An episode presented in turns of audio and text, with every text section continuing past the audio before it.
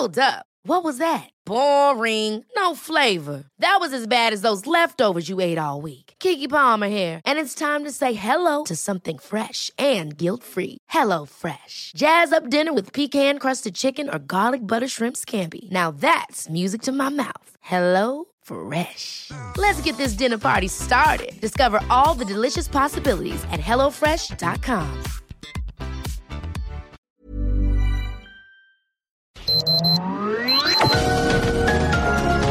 Heraldo Media Group presenta Sergio Sarmiento y Lupita Juárez.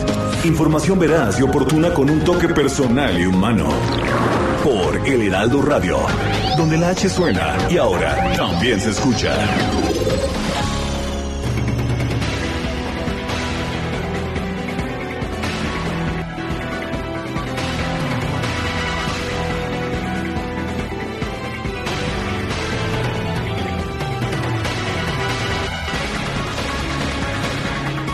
Ahora sí, el presidente de la República acudió al estado de Zacatecas con toda la artillería pesada, con toda la caballería, como pasaba en las viejas películas del oeste. Presentó el plan de apoyo a Zacatecas, que incluye el reforzamiento de la seguridad en todo el estado, como más elementos, helicópteros artillados, recursos federales, acompañado por el gobernador de Zacatecas, David Monreal, ahora sí de Morena, por lo que ya es momento de prestar este apoyo.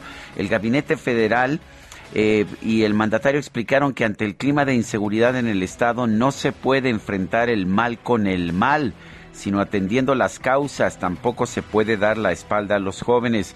Dijo que habrá más recursos y más programas sociales como pensiones, becas, apoyos al campo, apoyos en materia educativa, mejoras en el servicio de salud. Anunció también que se va a reestructurar la deuda estatal que llega a los 10 mil millones de pesos. En materia de seguridad, el secretario de la Defensa, Luis Crescencio Sandoval, dio a conocer que el plan se llamará Zacatecas 2 y se basa en el reforzamiento de la presencia de fuerzas federales. llegarán 210 elementos del ejército y 250 de la Guardia Nacional, quienes reforzarán a los 3.388 elementos que ya operaban en el estado. Habrá en total así 3.848 efectivos. Son las 7 de la mañana, 7 de la mañana con dos minutos. Hoy es jueves 25 de noviembre de 2021. El 25, este jueves 25 de noviembre, se celebra el Thanksgiving, el Día de Acción de Gracias allá en los Estados Unidos. Un saludo a todos los que nos escuchan en este Thanksgiving, en este Día de Dar Gracias, pues por, ah, por estarnos escuchando. Eh, aquí en esta transmisión que emana desde la Ciudad de México, pero que busca, que busca precisamente alcanzar a todo nuestro público. Yo soy Sergio Sarmiento y bueno, lo invito a que se quede con nosotros. Aquí estará bien informado, pero también podrá pasar un rato agradable ya que siempre hacemos un esfuerzo por darle a usted el lado amable de la noticia, siempre y cuando, por supuesto, la noticia lo permita. Guadalupe Juárez, muy buen día. Hola, ¿qué tal? Sergio Sarmiento, buenos días para ti, amigos. Qué gusto saludarlos. Bienvenidos a la información. Muy buenos días. Pues sí, viendo cómo el presidente declaraba el día de ayer, no están solos, ¿no? Allá en los Zacatecanos tienen todo nuestro apoyo. El gobierno federal pues va a estar aquí atento y vamos a salir adelante, vamos a enfrentar todas las adversidades porque Zacatecas y su pueblo merecen un mejor destino. Ojalá, ojalá que así sea, ojalá que la situación de Zacatecas cambie porque está muy, muy difícil. La violencia un día sí y otro también, ejecuciones, agresiones, eh, balazos en contra de las presidencias municipales, nueve eh, municipios, por cierto, no tienen policía. Sí, escuchó usted bien, nueve municipios no tienen un solo policía. Y bueno, ayer lo que decía en este espacio Saúl Monreal, le preguntaba yo si lo habían invitado con el presidente muy temprano en esta entrevista que hicimos. Y bueno, nos decía que no había sido invitado al evento con el presidente, ¿no? Que iba a buscar la forma de mandar una carta al mandatario para explicarle la situación tan grave que atraviesa Fresnillo, que está catalogado como uno de los municipios más violentos del país, pero luego ya en la noche él declaró que había tenido contacto con el gobernador y que este tema pues ya estaba, ya estaba zanjado, ya estaba solucionado. Bueno, y por otra parte, por otra parte, Victoria Ceja, quien fue propuesta por el presidente Andrés Manuel López Obrador como próxima gobernadora del Banco de México, aseguró que de ser ratificada va a combatir, uno, la inflación, sí, esta que está pues eh, peor situada en los últimos años, ¿no? Y que nos tocó eh, justamente enfrentarla esta semana, que no tocará las reservas y que respetará la autonomía de la institución central. Mucho se temía que pues eh, la situación de las reservas eh, no fuera la que hemos visto durante los últimos años, ¿no? Que el presidente por ahí le traía ganas para algunas obras, pero bueno, pues es lo que dice, es el compromiso que ha planteado. Dijo también, acompañada eh, de Rogelio Ramírez de la O, secretario de Hacienda, que pues con esta función, con el marco normativo de la institución, cumplirá en caso de ser ratificada por el Senado. Y bueno, dijo sentirse honrada de ser propuesta por el presidente para entrar en lugar de Alejandro Díaz de León al frente del Banco Central y así convertirse, por cierto, en la primera mujer en ser gobernadora. el eh, funcionario de Hacienda, el secretario de Hacienda Ramírez de la O, dijo que es una funcionaria honesta, competente y muy respetada por todos nosotros. Así lo declaró y además de asegurar que desde la Secretaría de Hacienda se respeta la autonomía de la institución central. Ayer le preguntaban al presidente precisamente por Victoria Rodríguez, decía que pues él lo que quería era lo mejor, eh, muchas flores para Victoria Rodríguez Ceja, mucho apoyo, mucha confianza y de pues eh, eh, de, de quien salió, por cierto, de Arturo Herrera, pues no dijo mucho el presidente, no dijo que así tenía que ser. Eh, Rodríguez Ceja entra como propuesta del presidente López Obrador luego de que se echó para atrás la propuesta de nominar a Arturo Herrera como próximo gobernador de Banjico, aun cuando este dejó su puesto, por cierto, frente a la Secretaría de Hacienda para esperar ser ratificado por el Senado, pero dicen, dicen que podría irse de candidato al gobierno de Hidalgo. Bueno, y esta mañana el INEGI da a conocer ya la información definitiva sobre el Producto Interno Bruto en el tercer trimestre de 2021. Hay una contracción de 0.4%, ya terminó el rebote pospandemia, contracción de 0.4% con en comparación con el trimestre inmediato anterior aunque si comparamos con el mismo trimestre del 2020 en pleno pues en pleno cierre de actividades productivas hay un aumento de 4.7%. Eh, lo más significativo es que con esta cifra se demuestra que el rebote que comenzó después de la pandemia eh, pues por lo pronto ya ha concluido. Son las 7 de la mañana con 7 minutos.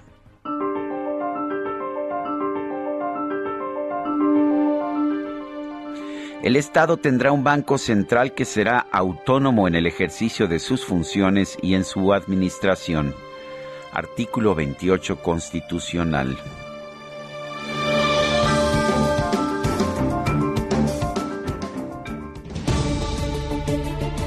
Y las preguntas ayer Ayer a estas horas estábamos preguntando lo siguiente, ¿está buscando el presidente debilitar la autonomía de Banjico? Nos dijo que sí 93.7%, que no 3.2%, no sabemos 3.1%. En total recibimos 5.108 participaciones. La que sigue, por favor. Claro que sí, mi queridísimo operador DJ Kike. Esta mañana tenemos ya la siguiente pregunta en mi cuenta personal de Twitter. Arroba Sergio Sarmiento. ¿Piensa usted que la subsecretaria de Egresos, Victoria Rodríguez Ceja, es una buena candidata para ser gobernadora del Banco de México? Nos dice que sí, 5.7%, que no 75%, quién sabe, 19.3%. En 41 minutos hemos recibido 872 votos. Las destacadas del Heraldo de México. Gracias a la vida que me ha dado tanto. Bueno, y vámonos con las destacadas en este Día Internacional de la Eliminación de la Violencia contra la Mujer. Itzel González, ¿qué tal? Muy buenos días. Muy buenos días, Lupita, Sergio, queridos destacalovers. Mucho que celebrar, mucho que conmemorar, mucho que festejar este 25 de noviembre del 2021, un mes para Navidad, este día tan importante. Eh, también Día de Acción de Gracias también para todos los que nos escuchan a través de Naumidia. Así que un día cargadito y también un día cargadito de información esta mañana de jueves. Así que vámonos rapidito con las destacadas del Heraldo de México. En primera plana, Claudia Sheinbaum reducen en Ciudad de México feminicidios en dos años. La alerta por violencia contra las mujeres ha disminuido el delito en la capital 25%. Esto lo asegura la jefa de gobierno. País despliegue militar, ejército y artillería a Zacatecas, casi 4.000 elementos, helicópteros y un grupo de inteligencia llegan para combatir actos de inseguridad en este estado. Ciudad de México, Sheinbaum convoca a concurso, invita a retratar a la Ciudad de México desde el cablebús. Estados, Monterrey, hay mala calidad del aire, contaminación afecta la competitividad. Orbe, Seguridad Nacional, OVNIS, Prioridad Militar. Estados Unidos creó una oficina castrense para analizar los objetos voladores no identificados. Meta, con el apoyo total, el presidente otorga cheques y reconocimientos a los ganadores del Premio Nacional de Deportes 2021. Y finalmente, en mercados, cinco meses retraso en Tren Maya. Tormentas y huracanes frenan el avance de acuerdo a Fonatur. Sergio Lupita, amigos, hasta aquí las destacadas del Heraldo. Feliz jueves. Itzel, muchas gracias. Buenos días. Son las 7 de la mañana, 7 de la mañana con 11 minutos. Hoy es jueves 25 de noviembre de 2021. Vamos a un resumen de la información más importante. Este miércoles el presidente López Obrador viajó a Zacatecas junto con su gabinete legal y ampliado para presentar el plan de apoyo para la entidad y expresar su respaldo al gobernador David Monreal ante la crisis de violencia que atraviesa el estado. Expresarle a David Monreal, gobernador de Zacatecas, que no está solo, que tiene todo nuestro apoyo, el apoyo del gobierno federal y que vamos a salir adelante, vamos a enfrentar todos los obstáculos, todas las adversidades, porque Zacatecas y su pueblo merecen un mejor destino. Bueno, en el evento el presidente López Obrador afirmó que la mejor manera de enfrentar a la violencia es atender a los jóvenes para quitarle el semillero a los grupos criminales. Hay que quitarles el semillero, hay que quitarles el ejército de reserva a los delincuentes. Esa es la mejor forma de enfrentar el grave problema de la inseguridad y de la violencia. Decirle al pueblo de Zacatecas que vamos a estar muy pendientes, también expresarle a David Monreal, gobernador de Zacatecas, que no está solo, que tiene todo nuestro apoyo. Bueno, por su parte, el gobernador David Monreal agradeció la visita del presidente y reconoció que su estado vive una emergencia social por la inseguridad. Es un momento complejo, difícil para nuestro Estado. Se les pasó la mano. Hoy, lo he dicho, enfrentamos una emergencia social. Le acompaña la crisis económica, financiera, sus finanzas ahogadas, la inseguridad. Por eso quiero reconocer de manera sincera el que hoy estemos llevando a cabo esta reunión.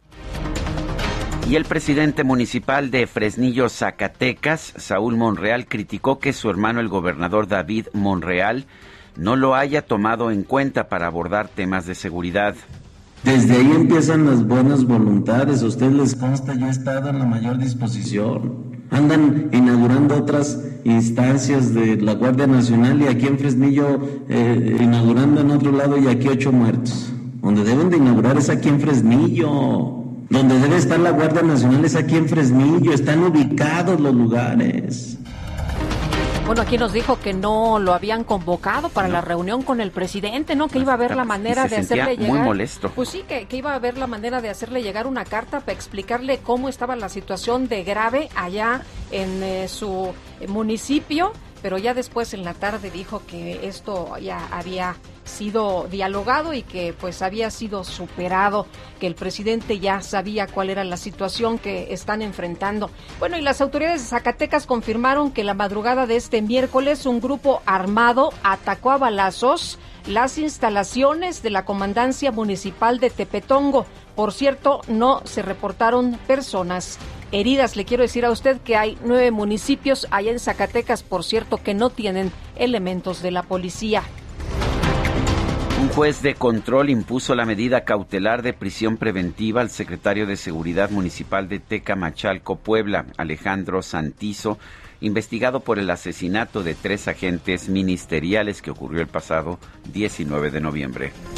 Y la Fiscalía General de Guerrero rescató a una niña de 14 años que presuntamente había sido encarcelada por la Policía Comunitaria de Joya Real en el municipio de Cochuapa el Grande como represalia por escapar de su casa para evitar contraer matrimonio de manera forzada. La transacción entre las familias sería por ahí de 200 mil pesos.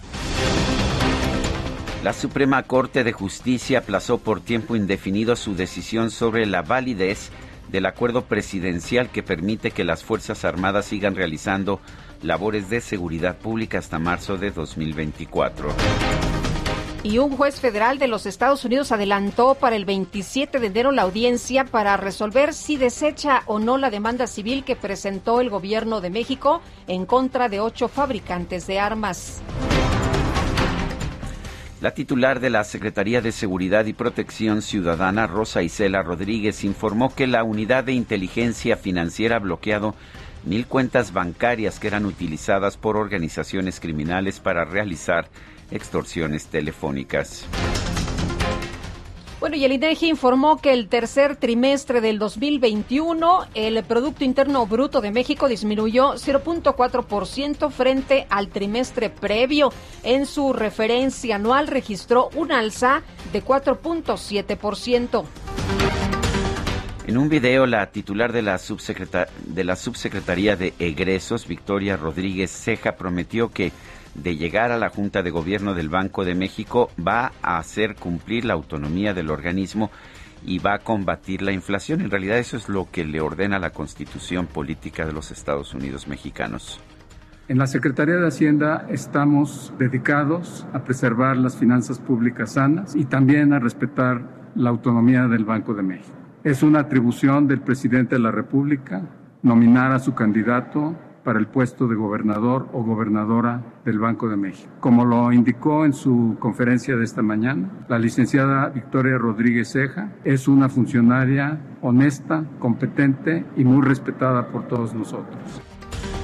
Es la voz de Rogelio Ramírez de la O, el titular de la Secretaría de Hacienda, quien ha propuesto hacía mucho tiempo que no aparecía en público, ni en video, ni de manera presencial y de esta forma presentó a Victoria Rodríguez Ceja, quien, eh, si todo pasa como, como plantea el presidente de la República, será la próxima gobernadora del Banco de México. Y el coordinador de Morena en el Senado, Ricardo Monreal, aseguró que la Cámara Alta va a actuar con rapidez en la ratificación de Victoria Rodríguez Ceja como integrante de la Junta de Gobierno del Banco de México para evitar que haya nerviosismo en los mercados financieros cualquier esquema de nerviosismo o de confusión. Vamos a actuar con rapidez para tener la nueva integrante de la Junta de Gobierno de Bancico. Hoy llega y hoy mismo daremos trámite. Más tarde que esté, se los comunico, se los envío por escrito. La bancada del PAN en el Senado informó que va a esperar a que se formalice la postulación de Victoria Rodríguez Ceja al Banco de México para analizar si cumple o no con el perfil que requiere ese cargo. Y María Arisa, directora de la Bolsa Institucional de Valores, Viva, expresó confianza en que con la llegada de Rodríguez Ceja al Banco de México se va a mantener la autonomía del organismo. El Instituto Mexicano de Ejecutivos de Finanzas señaló que el Banco de México y su manejo monetario deben estar blindados de los intereses políticos. El titular de la Auditoría Superior de la Federación, David Colmenares, no asistió a una reunión que tenía programada con los integrantes de la Comisión de Transparencia y Anticorrupción de la Cámara de Diputados. El encuentro se reagendó para el próximo 7 de diciembre. Durante su comparecencia ante la Cámara de Diputados, la titular de la Secretaría de Cultura, Alejandra Frausto, aseguró que ya se sentaron las bases para una política cultural más justa y democrática. Hemos garantizado a la cultura como un derecho humano, se le ha dejado de ver como un privilegio. Sustentamos nuestro trabajo en tres principios, reconociendo la diversidad, la inclusión y el absoluto respeto a las libertades. En México, el México de hoy sabe que su mayor riqueza radica en la diversidad cultural. Ahora no dejamos a nadie atrás ni a nadie fuera. Bueno, los diputados de oposición criticaron que una cuarta parte del presupuesto federal para la cultura se haya destinado al proyecto Chapultepec, Naturaleza y Cultura, y denunciaron un intento de centralizar los recursos. La Comisión Federal de Competencia Económica, la COFESE, advirtió que el acuerdo que declara de interés público y seguridad nacional a las obras del gobierno federal implica un riesgo para la competencia, ya que avala un trato diferenciado para los proyectos del sector privado. El Centro Mexicano de Derecho Ambiental advirtió que el decreto del presidente López Obrador que blinda las obras de infraestructura del gobierno federal va a generar mayores conflictos socioambientales, lo cual vulneraría el desarrollo sostenible y el bienestar social. Un grupo de 32 organizaciones civiles como Artículo 19 y Fundar Centro de Análisis e Investigación pidió a la Comisión Nacional de los Derechos Humanos y al Congreso de la Unión que activen los mecanismos legales para, para el decreto que, que blinda las obras federales. El director general del ISTE, Luis Antonio Ramírez, aseguró que el organismo está preparado para enfrentar una cuarta ola de la pandemia de COVID-19 con 114 hospitales para comenzar el proceso de reconversión. La Secretaría de Salud Federal informó que este miércoles se registraron 336 muertes por COVID-19 en México, así como 4.287 casos confirmados. Y el subdirector de la Organización Panamericana de la Salud, Yarvás Barbosa, consideró que el porcentaje de vacunación en México aún, escuche usted, es insuficiente para garantizar que no haya nuevos rebrotes de la pandemia. La directora de la Organización Panamericana de la Salud, Carissa Etienne, advirtió que de la misma forma que ocurre en Europa, nuestro continente podría enfrentar una cuarta ola de la pandemia de COVID-19. Y en información de los deportes, este miércoles comenzaron los juegos de cuartos de final del torneo Apertura 2021 de la Liga MX. América y Pumas empataron 0-0. Monterrey, Monterrey y Atlas también, también se fueron sin anotaciones. 0-0. Bueno, no cayó ni un solo gol. Y el gobierno federal entregó el Premio Nacional del Deporte 2021 a ocho atletas, entrenadores y árbitros incluidos la medallista olímpica Aremi Fuentes Zavala y el beisbolista Julio Urías. Te han dicho de mí que soy como el río que llega, que besan, que besa y se va. Te han dicho que soy el 25 de noviembre de 2006 fue asesinado, sí, asesinado Valentín Elizalde, uno de los máximos intérpretes de, de banda sinaloense y norteña. Hoy lo vamos a estar recordando, vamos a estar escuchando su música aquí en el Heraldo Radio. Empezamos con esta que se llama Lobo Domesticado. Fue realmente impresionante el seguimiento popular que tenía Valentín Elizalde. y bueno, pues él ah, fue asesinado en la madrugada del 25 de noviembre de 2006 después de terminar una presentación musical en el palenque de la Expoferia de Reynosa, Tamaulipas.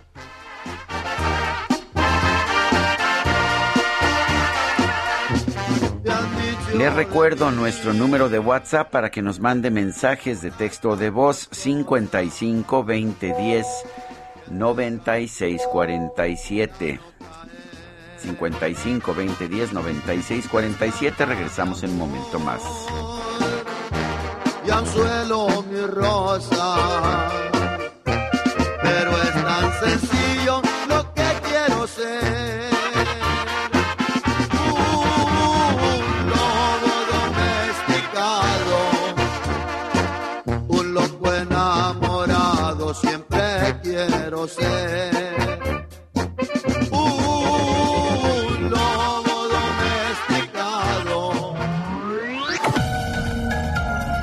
Sergio Sarmiento y Lupita Juárez quieren conocer tu opinión, tus comentarios o simplemente envía un saludo para ser más cálida esta mañana.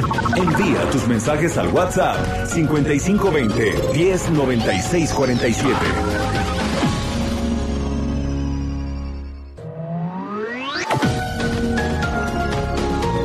Continuamos con Sergio Sarmiento y Lupita Juárez por El Heraldo Radio.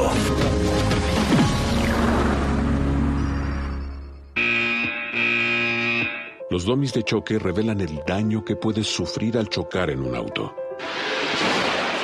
Reciben impacto tras impacto para evaluar qué autos nos protegen mejor. Solo los domis resisten choques. Tu familia no. ¿Sabías que en México se vendieron más de un millón y medio de autos de baja seguridad entre 2015 y 2020? Con autos más seguros y mejor información para los consumidores, se evitarían más de 5.000 muertes cada año. Exijamos autos más seguros para México. Infórmate en www.quetanseguroestuauto.org. Este 25 de noviembre se celebra el Día Internacional de la Eliminación de la Violencia contra la Mujer, aunque de manera extraoficial los orígenes de este día se remontan a 1981, cuando distintas activistas lanzaron sus consignas a favor de los derechos de las mujeres, el origen real fue la necesidad de honrar la memoria de las hermanas Mirabal, tres activistas políticas de República Dominicana que fueron asesinadas en 1960 por orden del presidente Rafael Trujillo. En 1979, la ONU consiguió la aprobación de la Convención sobre la Eliminación de todas las formas de discriminación contra la mujer.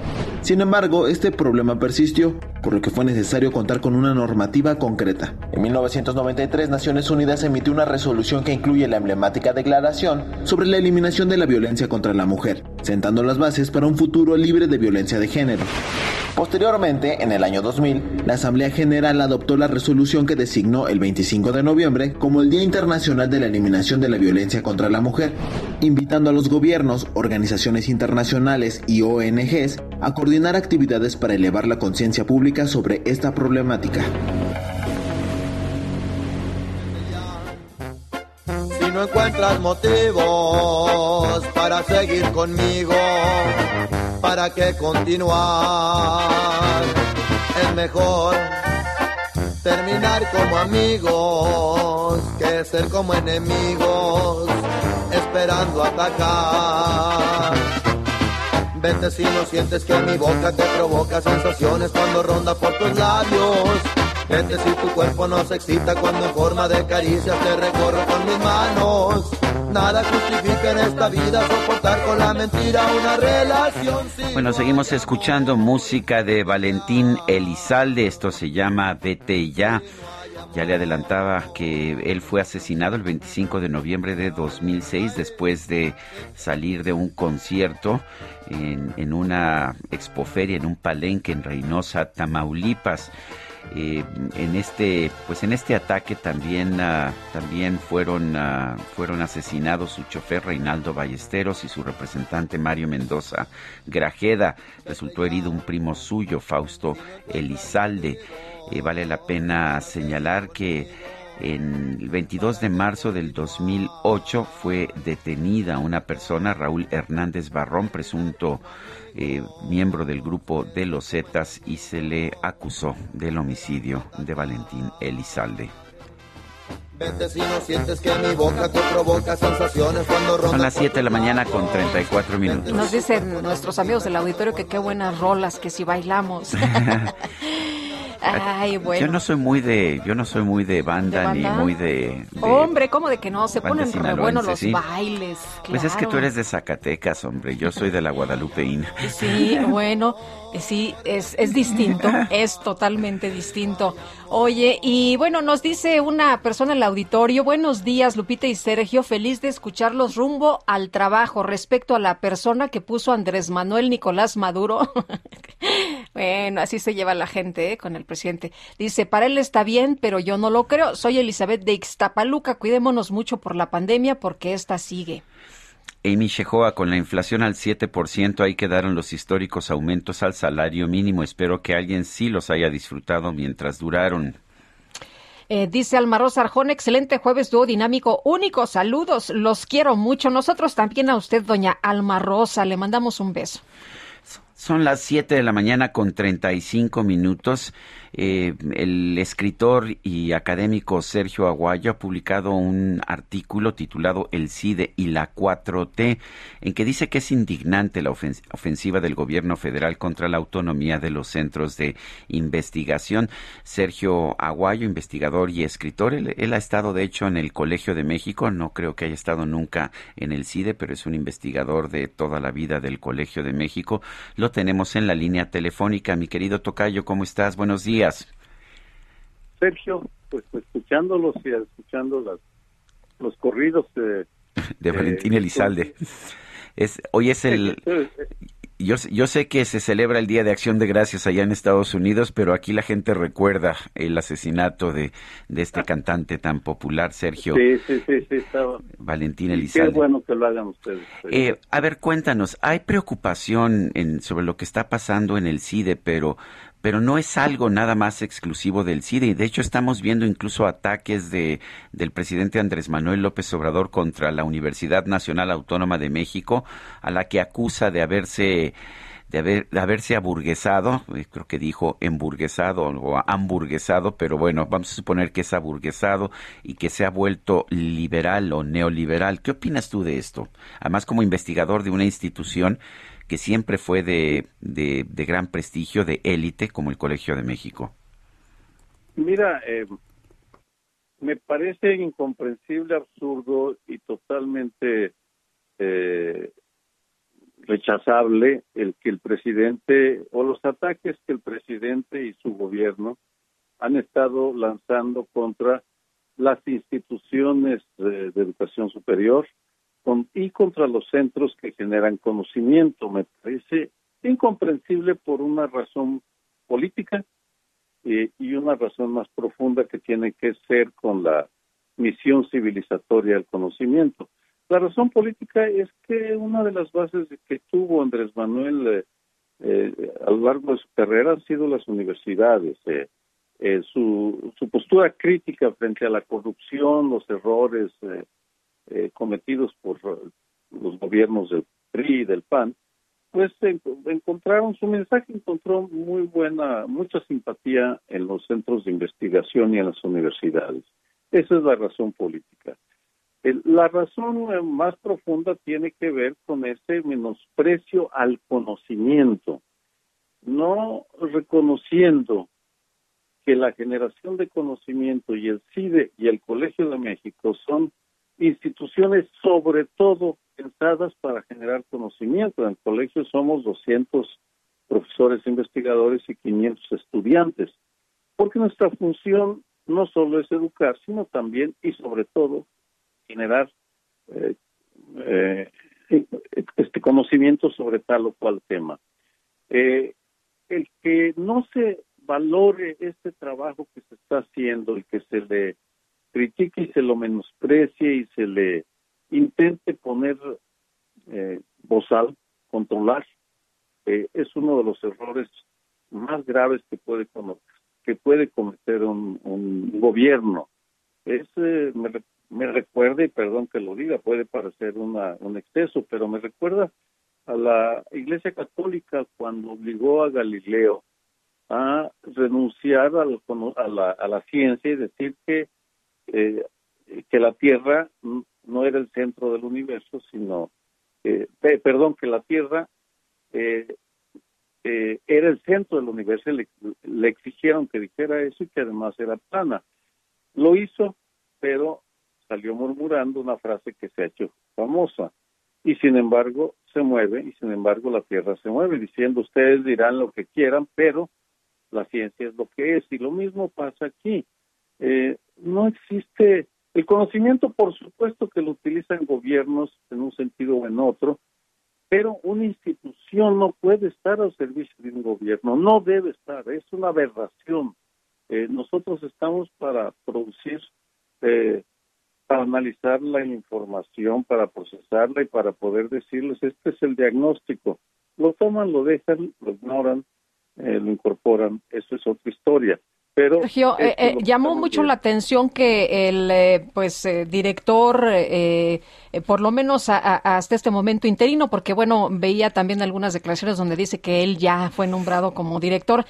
Romero TIH dice que los estudiantes del CIDE están manipulados, ¿no? Además de decir que el CIDE es neoliberal, que sus alumnos son manipulados, que son como esponjas, que deben tener otro tipo de formación. Sí, sí, Lupita, es, el, es, la, es, es una visión eh, inaceptable que ofende la dignidad de los estudiantes, porque a, los estudiantes del, del CIDE, también a los del colegio, y los del UNAM y los del POLI, se les enseña a pensar por sí mismos. El objetivo de la educación es eh, no solo transmitir una serie de datos, de, de fechas, sino, a ver, ustedes piensen, razonen, critiquen y fundamenten lo que digan el, el imputarles eh, una minoría de edad por la cual van a hacer lo que les diga tal o cual profesor es, es, menospreciar su intelecto y su capacidad de discernimiento. Y por eso es que están tan molestos en la comunidad de, de alumnos, con toda la razón, yo los entiendo. Hasta donde recuerdo, muchos de los jóvenes, incluso profesores del CIDE, eh, apoyaron al presidente Andrés Manuel López Obrador, el propio madrazo, ¿no? Eh, sí hubo una encuesta, si mal no recuerdo, en CID, en la cual, eh, una encuesta, una de estas eh, muestras para ver por quién se votó, eso que decía las elecciones presidenciales. El 80% dio su voto a, a López Obrador en esta, en, esta encuesta de opinión sobre, con integrantes de la comunidad del CIDE. Lo mismo en el colegio, por cierto, salió ganador en esta encuesta anónima. En, en consecuencia, pues sí, insisto, eh, no, no sé qué le dio o de dónde saca esas eh, tesis que está sosteniendo sobre el aburguesamiento, el neoliberalismo. En las universidades hay de todo, vamos. Eh, y, y así tiene que ser. Y si vamos, si algunos quieren estar con Morena, yo aplaudo. José Romero está con Morena, me parece muy legítima su posición. No, me, no estoy de acuerdo, y se lo dije en público y en privado, es de que le ponga como objetivo a una dirección de un centro que se pliegue, que respalde eh, a, un gobierno. Eso, eso simplemente no es aceptable. Pues Sergio Aguayo, siempre es un gusto conversar contigo, ya te extraño, espero que nos veamos pronto. Eh, Sergio Aguayo es investigador y escritor, investigador del Colegio de México. Actualmente tengo entendido que andas, eh, andas fuera del país, ¿verdad? Sí, vino una, una estancia. Soy profesor asociado de Harvard también. Eso es. La Universidad de Harvard. Entonces estás en Harvard también, sí. Sí. Eh, entonces eh, vine para estar, he estado dando unas conferencias, eh, algunos proyectos que tengo acá en esta institución, pero vamos, mi alma mater es el colegio. Claro. Ingresé como estudiante en el 71, becado de Guadalajara, sin dinero, este y me dieron una educación de, de primera que me permite competir eh, razonablemente bien con colegas de las mejores universidades del mundo. Esa es la función de...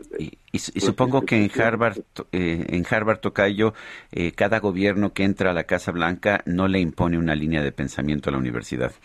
No, es inaceptable, vamos, es ninguna universidad del mundo seria te acepta a la institución, ¿eh? no, no a las personas, porque sí hay colegas aquí que apoyaron a Trump y bueno, pues está en su derecho. Eh, eh, uno podrá no estar de acuerdo con ellos, eh, discutimos y los debates son feroces sobre todos los temas. Nadie, nadie le impone su verdad al otro. todo se tiene que demostrar, todo se tiene que verificar y el que tiene más razón y más fundamentos es el que no obtiene victorias, bueno, esta victoria que puede dar decir tengo razón y hasta ahí llega, pues no pasa de ahí, pero sí es importante ese, ese espacio de libertad de pensamiento, de asociación, el que nadie le pueda decir al otro, tú tienes que pensar de, de esa manera. Eso es, eso es el medio, medioevo, esa es la, edad media, y no podemos regresar a esas etapas de ninguna manera. Sergio Aguayo, te mando un fuerte abrazo. Ya, igualmente, Tocayo y Lupita, un abrazo. Gracias, doctor. Buenos días. Y a ver, Sergio Aguayo y yo hemos sido amigos durante décadas y pensamos muy distintos. Él, él es un hombre de izquierda, yo soy un liberal y así. Y siempre nos que nos vemos nos da mucho gusto. Tocayo por aquí, tocayo por allá. Y pensamos distintos y no consideramos que sea una afrenta que el otro piense ¿Cuántos millones de personas eh, poblamos México? Somos, como 130 millones. Y cada uno tenemos un pensamiento distinto, ¿no? Eh, pues así es, así es, ¿no? Eh, tantas personas eh, como pensamientos diferentes, no tenemos por qué pensar igual, nadie nos puede acosar ni criticar por, por pensar distinto. bueno, y rápidamente, Vámonos, vámonos con, con Jonathan Heath, que ya está con nosotros esta mañana. El subgobernador del Banco de México afirmó que la inflación de la primera quincena de noviembre, que alcanzó, por cierto, eh, 7.05%, es la más alta en los últimos 20 años. Jonathan Heath, ¿qué tal? Muy buenos días. Gracias por tomar nuestra llamada. Oye, muy preocupante. Pues la gente está eh, muy angustiada, ¿no? Por eh, esto de la inflación, porque finalmente, pues nos pega a todos. Así es, muy buenos días. Este... Jonathan, sí. A, ver, tú ya habías, hace un par de semanas en una reunión del IMEF, ya habías adelantado, la inflación va a cerrar por arriba del 7%, ya en la primera quincena de noviembre ya rebasamos esa cifra eh, que parecía ya imposible de regresar eh, del 7%.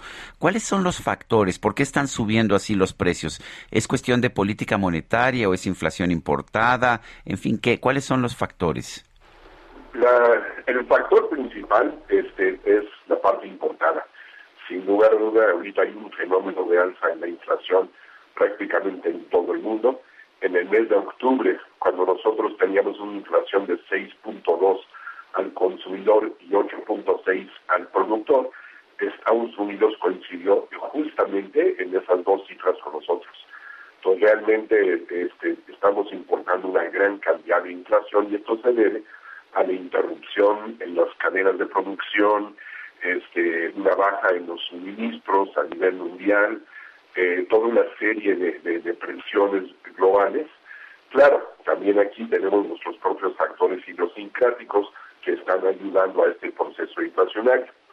Pero definitivamente, pues es un, podríamos llamarle una burbuja pandémica este, que está ocasionando este fenómeno en todo el mundo. Eh, Jonathan, si bien la inflación eh, es por factores externos y algunos internos, ¿qué se puede hacer precisamente pues para que no se afecte tanto, para que no se nos vaya de las manos? La política monetaria en este tipo de situaciones no es muy efectiva. Eh, cuando hay choques por el lado de la oferta, realmente no hay mucho que se puede hacer más que esperar a que se compone otra vez, este, que otra vez haya suficientes insumos, etcétera, y que solito se debe de componer. Sin embargo, sí tenemos que asegurar de que no hay un efecto de contaminación. Suben unos precios básicos y al subir esos precios, pues este, pega a otros precios y se empieza a contaminar toda la formación de precios. Y ahí es donde entra la política monetaria. La política monetaria tiene que tratar de asegurar de que no vaya a ser mayor el impacto. No puede evitarlo, pero sí puede ayudar a, a y a tratar de que en, un futuro no muy lejano empezamos a ver una trayectoria ya a la baja en la inflación. Eh, ha habido una serie de decisiones del Banco de México de subir las tasas de interés en estos últimos, ah, en estas últimas semanas. Eh, si, el, si la mayor parte de la inflación es importada, ¿tiene sentido subir las tasas de interés para frenar la inflación? Sí, en el sentido de que estamos justamente tratando de minimizar este efecto de contaminación. Estamos mandando el mensaje de que estamos preocupados, de que estamos haciendo algo y mandando el mensaje de que si bien la inflación debe de seguir subiendo en el muy corto plazo, yo estimo que llegará a su pico como por febrero, a partir ya de marzo debe de empezar una trayectoria a la baja. Nosotros vamos a acompañar esa trayectoria y vamos a asegurar de que se materialice. Si no hacemos nada, las expectativas de inflación podrían subir y cuando eso pasa es mucho más difícil el proceso de ir este, reduciendo poco a poco la inflación. Muy bien, pues de Jonathan, muchas gracias por platicar con nosotros, por explicarnos qué está pasando y por qué hemos alcanzado este 7.05%. No, son placer. Gracias. Buenos días. Es Jonathan Heath, él es uh, subgobernador del Banco de México. Eh, vale la pena señalar que los actuales uh, subgobernadores y gobernadores no tienen nada que ver con la designación de, de la nueva gobernadora pues de manera que no tenía caso tocar ese tema. Eh, vale la pena señalar que estoy, estamos todos al pendiente de los mercados financieros, de los mercados monetarios, eh, sobre todo después de esta de este anuncio de que Victoria Rodríguez Ceja será la nueva gobernadora del Banco de México. Sigue perdiendo terreno el peso esta mañana, está está perdiendo casi 10 centavos, 10 centavos por dólar, está en 21.5211. Esta es la cotización en estos momentos en el mercado cambiario internacional, el mercado al mayoreo para pues las transacciones más importantes que se llevan a cabo con la divisa mexicana. Vale la pena recordar que el peso mexicano es una de las divisas de mercados emergentes más líquidas de todo el mundo, por lo tanto, pues tiene reacciones casi inmediatas cuando hay acontecimientos que, que influyen sobre su valor. Eh, bueno, y la Comisión Federal de Competencia advirtió que el acuerdo que considera las obras del gobierno como de seguridad nacional y prioritarias afecta a la competencia porque implica un trato diferenciado frente a los proyectos privados. Esto podría otorgar trato asimétrico y preferente respecto de proyectos públicos y privados a propósito del cumplimiento de trámites y requisitos establecidos en función de riesgos, es lo que está asegurando la COFESE. Son las 7 de la mañana con 52 minutos en... Uh, eh, vamos en estos momentos a las calles de la Ciudad de México. Israel Lorenzana nos tiene información. Adelante, Israel. Sergio Lupita, muchísimas gracias. Muy buenos días. Nosotros estamos recorriendo en estos momentos la avenida Circunvalación. A partir de la avenida del Trabajo, el eje 1 norte y con dirección hacia Fray Servando, en términos generales, la circulación aceptable. Tenemos maniobras por parte del transporte público, ascenso y descenso de pasaje en carriles laterales, pero nada para abandonar esta arteria. Superando la zona de Fray Servando, la circulación mejora con dirección hacia la Viga o para nuestros amigos que siguen su marcha hacia la zona de viaducto. Sergio Lupita, la información que les tengo. Muchas gracias, Israel. Hasta luego. Y bueno, en otros temas, uh, bueno, adelante Lupita. Vámonos, si te parece bien, a las calles. Seguimos en estos recorridos ahora con Gerardo Galicia. Gerardo, ¿qué tal? Sí, Lupita, Sergio, excelente mañana. Estamos atrapados en el tránsito del eje 5 Sur. Si nuestros amigos van a dejar atrás el periférico, hay que salir con tiempo. Tenemos bastantes conflictos viales, largos rezagos de semáforos, y esto ocurre hasta el circuito bicentenario. De preferencia, busquen como posible opción el eje 6 Sur, vía reversible, que avanza un poquito mejor. Y por lo pronto, el reporte. Muy bien, muchas gracias, Gerardo. Hasta luego. Hasta luego. Son las 7 de la mañana con 53 minutos. El periódico Financial Times de Londres, uno de los periódicos uh, financieros y económicos más importantes de todo el mundo, publica hoy un... Uh, eh, bueno, desde ayer se publicó, eh, hoy se publica en la versión uh, ya impresa, un ensayo en el cual señala que si bien en otros, en otros lugares del mundo, en otras regiones del mundo, la recesión que afectaba principalmente a las mujeres terminó, esta sigue existiendo en México y en otros países de América Latina. Eh, hay, una, eh, hay una gran cantidad de personas que han recuperado sus empleos, pero las mujeres se han quedado atrás en buena medida porque la falta de apertura de las clases presenciales ha hecho que muchas mujeres simplemente no puedan ya acudir a sus lugares de trabajo. Es una she session, una recesión en México y en Latinoamérica que afecta principalmente a las mujeres. Son las siete con cincuenta y cuatro minutos. Guadalupe Juárez y Sergio Sarmiento estamos en el Heraldo Radio. Regresamos en un momento más es mejor terminar como amigos que ser como enemigos esperando atacar. Sergio Sarmiento y Lupita Juárez quieren conocer tu opinión, tus comentarios o simplemente envía un saludo para ser más cálida esta mañana. Envía tus mensajes al WhatsApp 5520 109647.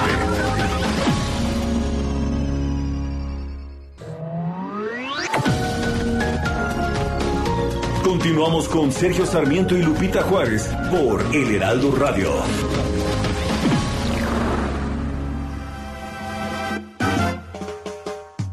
Eso que tú me pides es imposible. Yo sé que no he nacido para rey ni para príncipe. Tú quieres admirarme, te has confundido no sirvo para estar en un altar ni ser tu ídolo. Recuerda Seguimos escuchando a Valentín Elizalde. Esto se llama Soy así. ¿Te puedo ser sincero, Guadalupe? O, este. Mira, puede ser lo sincero que tú quieras. En este espacio ya sabes que no hay limitaciones, no hay represión, reprimendas. Aquí se ejerce la libertad de expresión. ¿Ah, sí? Hubiera preferido a Julieta Venegas. bueno, pero entiendo, entiendo que es importante. Estás como doña María Estela Alonso Rabadán, que nos dice esta mañana pésima elección de música el día de hoy. ¿Sabe qué? Tiene toda la razón del mundo.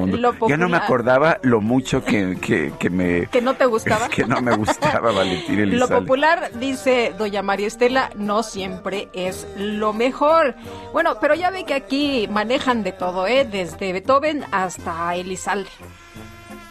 Y Elizalde, pues, como que una voz así muy potente, ¿no? No, ni tampoco muy agradable. Dicen que vendía, ¿qué? ¿Que vendía estilo? ¿Sí?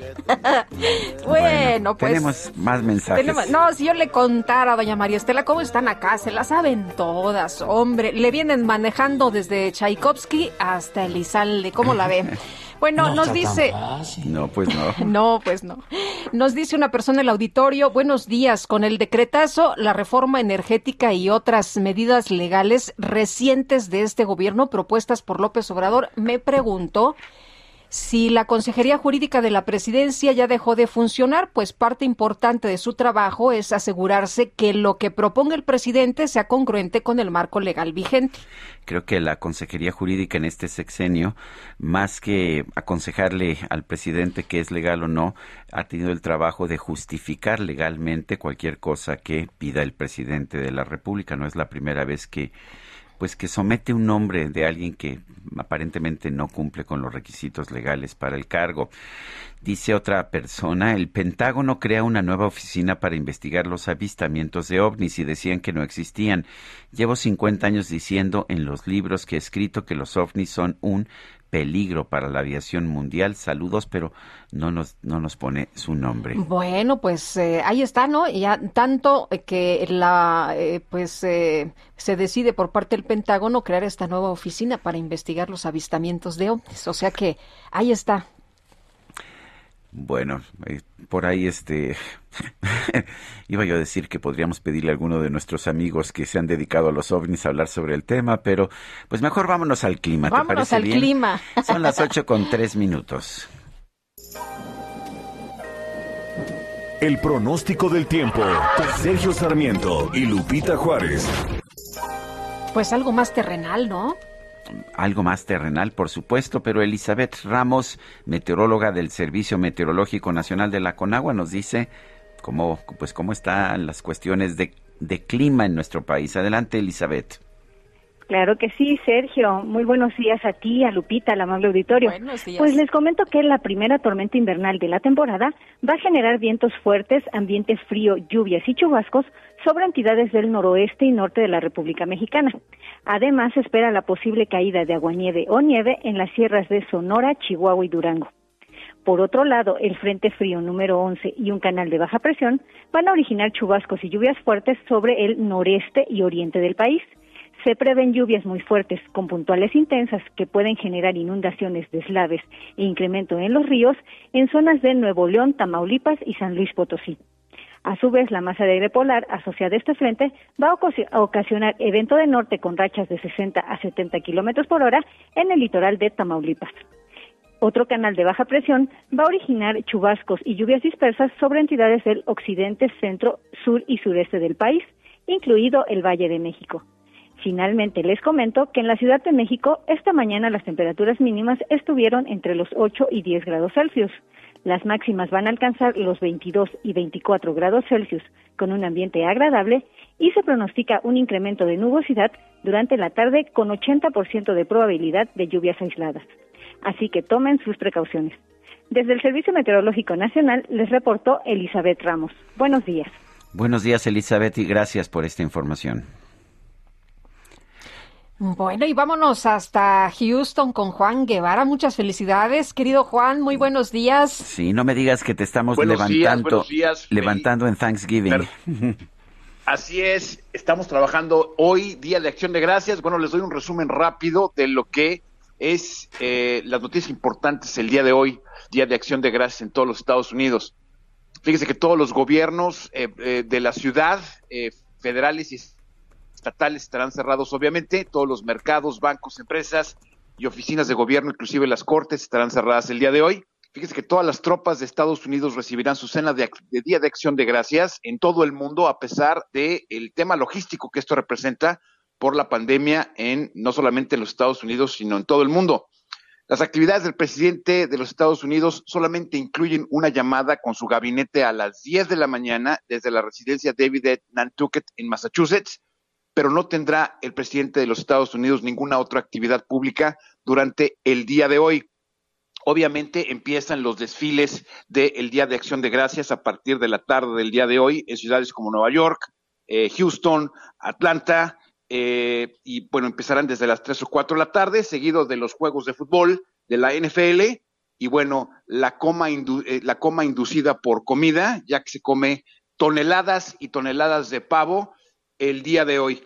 El día de mañana las actividades se reinician, iniciando con lo que se llama el Viernes Negro, que es lo que inicia prácticamente las actividades navideñas en los Estados Unidos, en donde prácticamente la gente se desboca a las tiendas y es eh, prácticamente cuando las empresas pues pasan de lo que se llaman los números rojos a los números negros, porque en un solo día venden lo que pudieran vender en un trimestre. Entonces, mañana estaremos desde una tienda reportando para Now Media y reportando para todas nuestras estaciones afiliadas del Heraldo, enseñándoles cómo es la locura de las compras en los Estados Unidos el día del Viernes Negro. Muy bien, pues Juan, muchas gracias. Muy buenos días. Buenos días, saludos. Hasta luego. Son las 8 de la mañana con 8 minutos. El director del Instituto de Seguridad y Servicios Sociales de los Trabajadores del Estado, el ISTE, Luis Antonio Ramírez, compareció ante la Cámara de Diputados. Elia Castillo nos cuenta. Adelante, Elia. Muy buenos días, Sergio Lupita. Los saludo con gusto. Así es, ayer el director del ISTE pues dio diversos datos durante su comparecencia con motivo de la glosa por el tercer informe de gobierno del presidente Andrés Manuel López Obrador. Les comento que al comparecer ante los integrantes de la de Comisiones Unidas de Seguridad Social y de Salud, aseguró que el sector salud tiene controlada la COVID-19 y está listo ante una eventual cuarta ola de la pandemia. Sostuvo que en particular el instituto tiene eh, toda la disponibilidad y está listo para reconvertir sus 114 hospitales en caso de que sea necesario. Durante esta comparecencia ante legisladores, el eh, funcionario fue cuestionado por el diputado de Movimiento Ciudadano Salomón Cheptoritsky, que recordemos es ex secretario de Salud, sobre la estrategia de la dependencia eh, sobre la estrategia que la dependencia tiene para atender la eventual llegada de la llamada cuarta ola de la pandemia. El legislador pues refirió a lo que está ocurriendo en Europa y consideró que el gobierno federal y en particular las entidades, las dependencias del Estado en, eh, del sector salud no están eh, pues planeando qué va a pasar en caso de que llegue esta cuarta ola. En respuesta el funcionario pues afirmó que no existe ninguna preocupación por parte ni del ISTE ni del gobierno federal, toda vez que de acuerdo a los reportes de la Secretaría de Salud durante las reuniones que dijo sostienen todos los lunes y todos los jueves de cada semana, pues, eh, que, y que forman parte del seguimiento que hay a la evolución de los contagios de la COVID-19, pues afirmó que se tiene bajo control el SARS-CoV-2. Les comento que también en, durante esta comparecencia, pues el funcionario reconoció que continúa que persiste la escasez de medicamentos, en particular en el ICE, dijo que están realizando todo lo que está en sus manos, que ya hicieron un adelanto de siete mil millones de pesos para la adquisición de medicamentos, pero aseguró que hasta que no se tenga el 100% de abasto, no estarán tranquilos. El funcionario incluso reconoció la, los problemas de infraestructura que hay en todas las instalaciones del ISTE señaló que el 90% de la infraestructura del ISTE tiene problemas con el sistema eléctrico e hidrosanitario, toda vez que dijo, pues nunca se invirtió en mantenimiento y conservación. Y sin embargo las fracciones del PRI y del PAN pues le reprocharon y aseguraron que sus gobiernos no dejaron el ISTE con estos problemas y tampoco con la falta de medicamentos para niños ni vacunas vacunas que son pues fundamentales para los niños que sabemos que en este momento son escasas. Esto fue lo que ocurrió durante la comparecencia del eh, titular del ISTE, pues eh, quien durante aproximadamente cuatro horas, cuatro horas exactamente, eh, respondió todos los cuestionamientos de diputados de todas las fracciones parlamentarias. Sergio Lupita, hubo algo curioso, diputados de todas las fracciones, incluido Morena, sí recriminaron el desabasto de medicamentos en el instituto. Es el reporte que les tengo. Muy bien, Elia, gracias por esta información. Muy buen día. Buenos días, Elia. Y el eh, director del ISTE sí habló, por cierto, de la cuarta ola, no como el secretario de Salud, que dijo, oigan, pues sí hay eh, indicios de la cuarta ola, pero no quiero que se entere la prensa, ¿eh? Porque pues eh, ya ven, eh, e, es factor de distorsión, dijo el secretario de Salud Jorge Alcocer, pues al, al, contrario, ¿no? Que nos enteremos para poder alertar a la gente y que cada quien tome sus medidas para que se cuiden y se protejan. Pero bueno, pues así está, así está el asunto. Bueno, son las 8 de la mañana con 12 minutos. Bueno, 8 con 12 minutos el Químico Guerra. Eh, no vamos con el Químico Guerra. Entonces, eh, adelante, Lupita. Pues fíjate, Sergio, que ayer tuve la oportunidad de platicar con la representante de ONU Mujeres aquí en México con motivo precisamente de este día eh, para que se conmemora la eliminación de la violencia en contra de las mujeres. Y vamos a escuchar, vamos a escuchar lo que conversé con ella.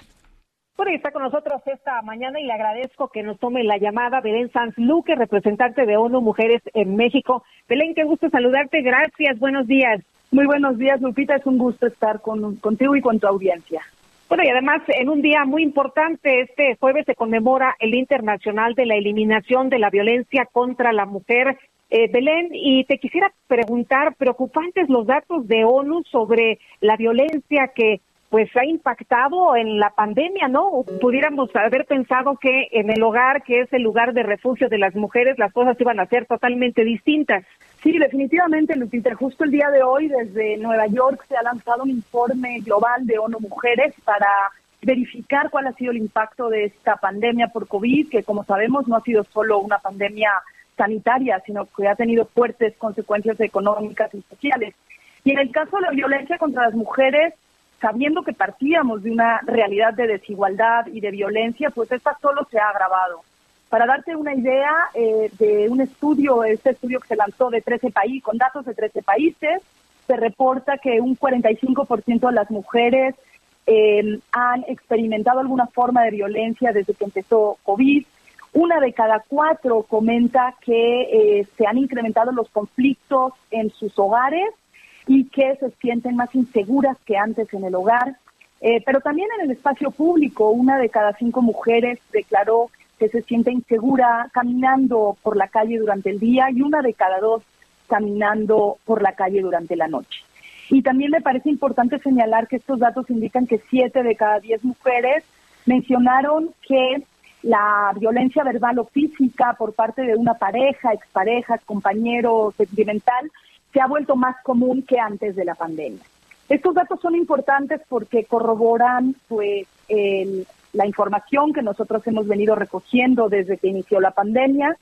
En el caso de México eh, ya lo reportábamos el año pasado en base a el comparativo de llamadas eh, por solicitud de emergencia, que en el año 2020, pues el 911 recibió aproximadamente 155 llamadas por hora debido a situaciones de violencia de género.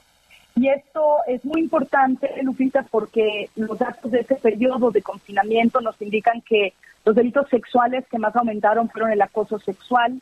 Eh, y en ese sentido, pues definitivamente eh, esto lo que nos tiene que hacer eh, observar y notar es que hay una situación que tenemos que atender eh, y que definitivamente esta situación no es que venga de la nada, viene de la discriminación, de la desigualdad y también de la falta de oportunidades que tienen millones de mujeres que tenemos que transformar esta realidad y transformar sobre todo la realidad de falta de protección de su seguridad y desde luego la falta de oportunidades en igualdad de condiciones. Hablando de desigualdad, decías, bueno, venimos arrastrando eh, la situación de las mujeres eh, en crisis en varias áreas, no nada más ahora en la pandemia, ahora se hace mucho más eh, grave y mucho más visible. Por ejemplo, en el caso de México tenemos datos de las más afectadas por el desempleo, por ejemplo, son las mujeres, ¿no? Efectivamente, eh, como nosotros partíamos de una situación donde cada vez hay que reconocer, Lupita, más mujeres hacen parte del mercado laboral. En los últimos 20 años ha habido un incremento muy sustantivo de la participación de las mujeres en, el mercado formal. Sin embargo, todavía cerca del 60% de las mujeres mexicanas trabajan en la informalidad. ¿Qué quiere decir esto? Que sus trabajos son más inseguros, son más precarios y ante una crisis como la de COVID, pues efectivamente no tienen una garantía de continuidad de su empleo, ni mucho menos una prestación por desempleo. Y en este sentido, pues sí, hemos visto que se han perdido millones de empleos y que poco a poco, y esto también hay que decirlo, Lupita, la economía se está recuperando, la economía mexicana se está recuperando y los sectores más afectados por la pandemia están poco a poco recuperando eh, su actividad y a partir de allí, bueno, pues vemos que hay más mujeres, según nos reporta el Instituto Mexicano del Seguro Social, que se han ido incorporando al mercado laboral y hay una proyección positiva en ese sentido, pero es algo en lo que tenemos que poner una gran atención. Eh, Belén, ¿se puede evitar la violencia? ¿Qué se puede hacer? hemos tenido muchas campañas, hemos tenido eh, un poco más de información se ha ido generando, hay muchos grupos interesados en evitar la violencia, en erradicar la violencia en contra de las mujeres, pero eh, ¿cómo, ¿cómo hacer que esto sea mucho más efectivo? Bueno, efectivamente yo creo que el primer mensaje que tenemos que reiterar es que es urgente poner fin a la violencia contra las mujeres y las niñas. Ese es de hecho el lema de este 25 de noviembre desde Naciones Unidas, es pongamos fin a la violencia contra mujeres y niñas ya, es una tarea impostergable. Y, lo, y a partir de este lema, eh, definitivamente, en respuesta a tu pregunta, sí, podemos y debemos, y es urgente, eliminar la violencia contra las mujeres. Cuando ponemos suficiente esfuerzo con los recursos adecuados para el desarrollo de políticas públicas, cuando incorporamos hombres en la prestación, cuando creemos a las mujeres que han sobrevivido una situación de violencia y en base a escucharlas ponemos en marcha respuestas, eh, pero respuestas que tienen que ser integrales. Y cuando generamos escenarios de mayor empoderamiento y oportunidades de las niñas y de las mujeres, incluyendo su capacidad de toma de decisiones sobre sus propias vidas y sobre lo público, vemos un cambio en la dinámica de la violencia. Es decir, se puede prevenir en la medida en que pongamos en marcha las medidas que ya conocemos hay que poner en marcha y creo que hay un gran un gran pendiente que tiene que ver con esa transformación de las normas sociales discriminatorias Lupita donde eh, pues tenemos que generar una reflexión una reflexión sobre por qué eh, todavía a día de hoy podemos justificar alguna forma de violencia contra las mujeres o discriminación y generar justamente esa transformación social, cultural, que nos lleve hacia esa igualdad sustantiva, que no solo nos merecemos como sociedad, sino que es posible alcanzar. Eh, Belén, eh, está en, en eh, este eh, contexto en marcha, 16 días contra la violencia, este activismo precisamente para que nos quede claro y para que se escuche fuerte. Eh, cuéntanos en qué consiste. Bueno, estos 16 días de activismo surgen en el marco de las Naciones Unidas cuando se declara el Día Internacional para poner fin a la violencia contra las mujeres y las niñas, ya desde los años 90. Y a partir de entonces ha adquirido mucha fuerza. Es un llamado que hace el secretario general de la ONU a todos los países del mundo para unirse. Se marca en una campaña que se llama Únete, pinta el mundo de naranja y como te decía, este año pongamos fin a la violencia contra las mujeres y las niñas ya. Eh, consiste en 16 días de activismo eh, donde se hace un llamado a todos los sectores sociales, políticos, institucionales, al sector público, al sector privado, a la academia, a los sistemas educativos, a los medios de comunicación, eh, a unirse en torno a una serie de acciones que, por un lado, hagan visible la situación de violencia contra mujeres y niñas, propongan eh, difundir datos, información, estudios respetuosos que nos permitan dar luz a la problemática. En segundo lugar, estos días lo que buscan es generar diálogos transformadores y buscamos, como se hizo en este gran foro Generación Igualdad, sentar sobre la mesa a distintas poblaciones, donde tengamos a jóvenes con tomadores de decisiones, con mujeres, con estudiantes, y a partir de allí, pues apoyar diálogos. También se apoyan eh, campañas en redes sociales, vamos a tener algún evento por TikTok, eh, y vamos a, eh, pues por supuesto, colaborar con los medios de comunicación para que durante los 16 días se transmita información sobre la situación de violencia contra las mujeres. Entonces, bueno, los 16 días terminan el 10 de diciembre, que es el Día Internacional de los Derechos Humanos, y se espera que a lo largo de esta jornada intensa todos los países del mundo hagan un esfuerzo por iluminar de naranja sus espacios, desde los edificios hasta los espacios televisivos, los lugares donde trabajamos, y eh, pues generemos un diálogo responsable que haga un llamado a la acción urgente. Muy bien, pues Belén, muchas gracias por conversar con nosotros. Muy buenos días.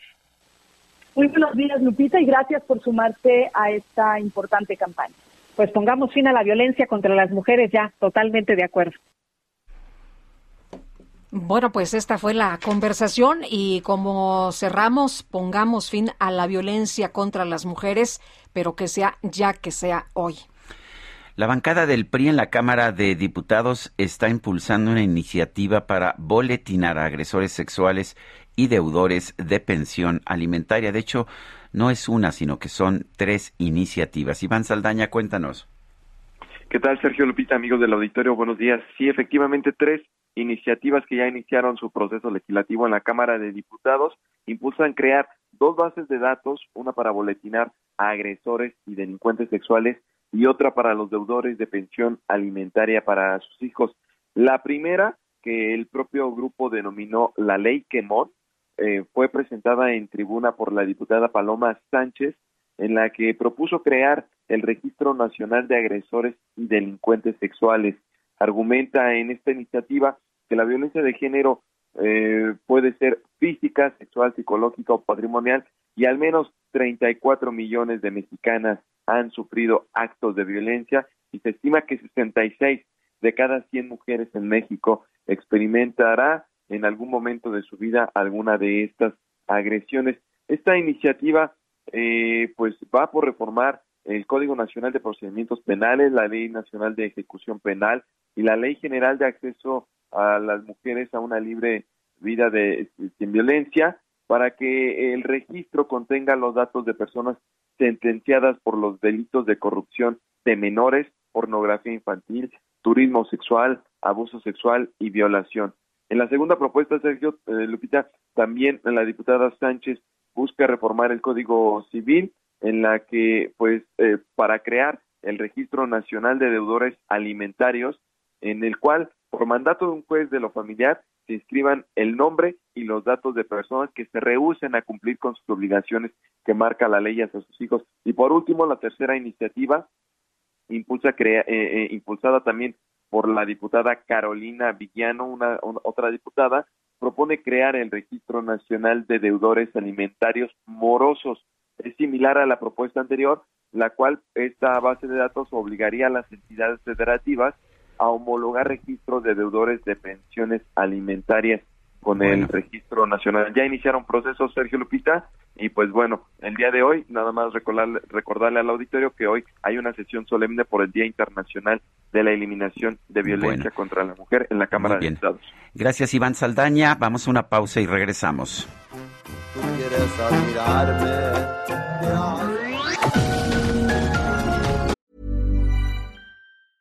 It's that time of the year. Your vacation is coming up. You can already hear the beach waves, feel the warm breeze, relax, and think about work. You really, really want it all to work out while you're away. Monday.com gives you and the team that peace of mind.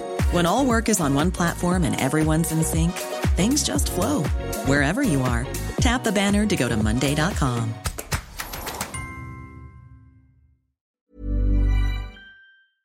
Sergio Sarmiento y Lupita Juárez quieren conocer tu opinión, tus comentarios o simplemente envía un saludo para ser más cálida esta mañana. Envía tus mensajes al WhatsApp 5520 109647.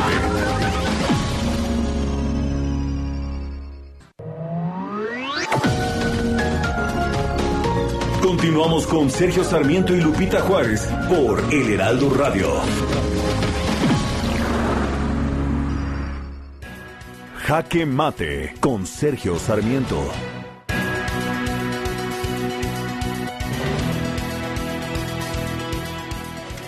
Quienes conocen a la subsecretaria de egresos, Victoria Rodríguez Ceja, me dicen que es una buena economista, que es muy trabajadora, que aprende muy rápido. Y me parece que pues que esto es positivo, que bueno tener a alguien joven, alguien que trabaja bien, alguien que aprende muy rápido. Y sin embargo, cuando escucho esas afirmaciones, recuerdo también el momento en que Luis Videgaray llegó a la Secretaría de Relaciones Exteriores diciendo que llegaba a aprender, a aprender el tema de la diplomacia.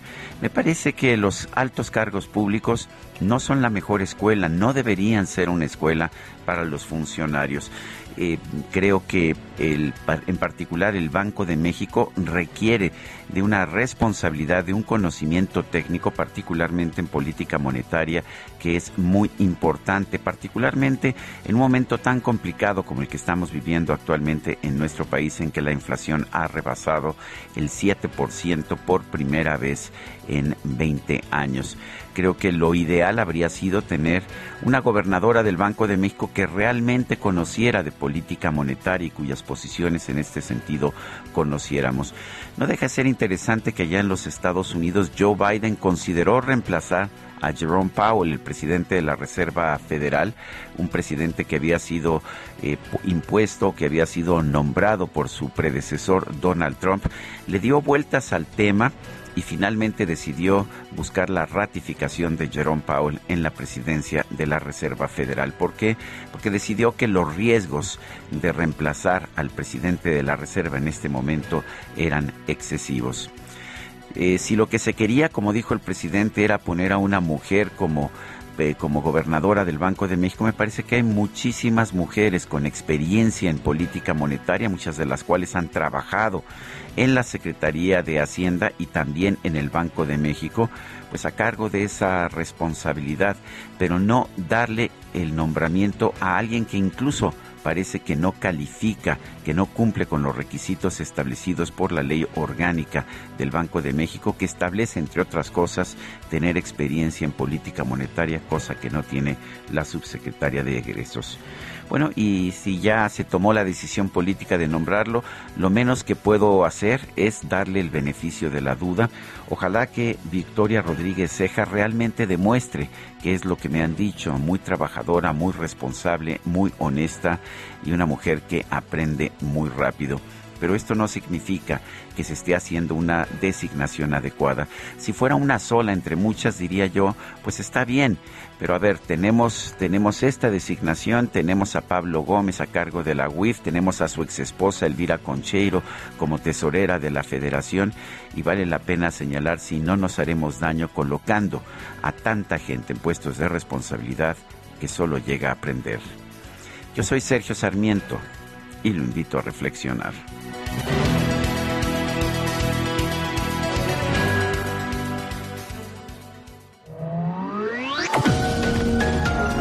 Para Sergio Sarmiento tu opinión es importante. Escríbele a Twitter en arroba Sergio Sarmiento. Nunca estás contenta contigo misma siendo tan linda. Te exiges tanto que hasta el llanto dejas caer. Ya no andes diciendo que tienes miedo que yo te deje. Que en mi camino yo me enamore de otra mujer. Que no sabes que yo me estoy muriendo por tu querer. No hay nadie en la tierra que tenga esas piernas y esa piel. Te quiero así, te amo así, así como tú eres. Seguimos escuchando música interpretada por Valentín Elizalde en su aniversario luctuoso. Esto se llama Te quiero así. Ser, jamás te un reproche. Y nos dice Manuel Carranza esta mañana, buen día. Y si suben a Jonathan Heath a gobernador y ponen a la señora Victoria Rodríguez como subgobernadora para que vaya aprendiendo. Pues eso sería mejor, me parece. El problema con Jonathan Heath, y, todo el mundo lo sabe, es que es un economista muy independiente, muy autónomo. Eh, no me digas que esos no les gustan. Esos no, esos no gustan. bueno. ¿Qué más tenemos? Bueno, vamos, eh, vamos con más eh, mensajes. Dice otra persona, me encanta la banda y me alegra que hayan considerado al gallo de oro para animarnos esta mañana.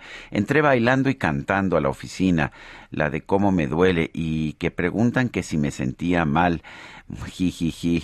Les mando mega abrazos. Soy Isa L del Estado de México. Ay, Isa. Bueno, pues nos parece muy bien que estés tan animada esta mañana. Y vámonos ahora con el Químico Guerra. El Químico Guerra con Sergio Sarmiento y Lupita Juárez. ¿Cómo estás? Buenos días. Igual de motivado y contento que Isa por mm. las noticias, que son buenas noticias. Eh, fíjense que estamos eh, obsesionados con toda la razón con el COVID-19, cómo se está desarrollando el ataques de enfermedad, etcétera, pero hay otras muchas enfermedades infectocontagiosas que matan a mucha gente al año, por ejemplo, la, el paludismo, malaria mata anualmente a 400 450 mil personas. Sergio Lupita, y hay una noticia verdaderamente importante, lo cual nos indica cómo la ciencia médica, la investigación científica, el uso de la razón siguen progresando y siguen dándonos, eh, pues digamos, mayor bienestar. Buenas noticias para nosotros los humanos, Sergio Lupita. Fíjense que investigadores de la Universidad de California en Riverside, liderados por el doctor Sargent Gill, profesor distinguido de biología molecular, celular y sistémica, acaba de identificar una neurotoxina producida por una bacteria que mata específicamente y únicamente al mosquito anófeles y solo a él. La malaria mata, como decía yo, a 400, 450 mil personas al año, la mayoría niños y mujeres embarazadas el progreso para combatir la enfermedad se ha visto frenado al haber desarrollado el anófeles resistencia a los insecticidas químicos usados actualmente para controlarlo. Eso es una preocupación que se tiene de que ya eh, están desarrollando estos mosquitos resistencia a los insecticidas. Además, existe gran preocupación por los efectos secundarios tóxicos de estos químicos. Hace ya 30 años, Sergio Lupita, los científicos en Riverside habían identificado una cepa de bacteria que mata la anófilis, pero como la vía de ataque no se había descubierto, no podía ser replicado y usado como una alternativa a los insecticidas químicos que se usan hasta ahora. Escribe el doctor Gill, identificar los mecanismos mediante los cuales la bacteria ataca la anófeles no ha sido fácil. No solamente nos alegra haber identificado la neurotoxina, que la llamamos PMP1, sino las otras proteínas que protegen a PMP1 eh, mientras es absorbida en el intestino del mosquito. Muchas neurotoxinas atacan a vertebrados y PMP1 es un 30% similar al botulinum del botox famoso o al tétanos, ambos fuertemente tóxicos para el ser humano. Debido a que la neurotoxina no afecta a los humanos, a los peces e inclusive a otros insectos, el doctor Gill piensa que la bacteria que produce PMP1 coevolucionó con los mosquitos anófiles, de tal manera que se tiene por fin un mecanismo biomolecular eh, que nos va a permitir combatir a esa enfermedad que, como decía yo, pues mata a casi medio millón de personas al año. Sergio Lupita, vemos como la ciencia sigue avanzando el uso de la razón, no de ocurrencias, sino de hacer las cosas sistémicamente, sistemáticamente además, y que puedan eh, llevar a resultados que sean útiles para el ser humano, Sergio Lupita. Muy bien, muchas gracias, Químico. Buenos días. Buenos días. Este jueves 25 de noviembre se celebra el Día Internacional de la Eliminación de la Violencia contra las Mujeres.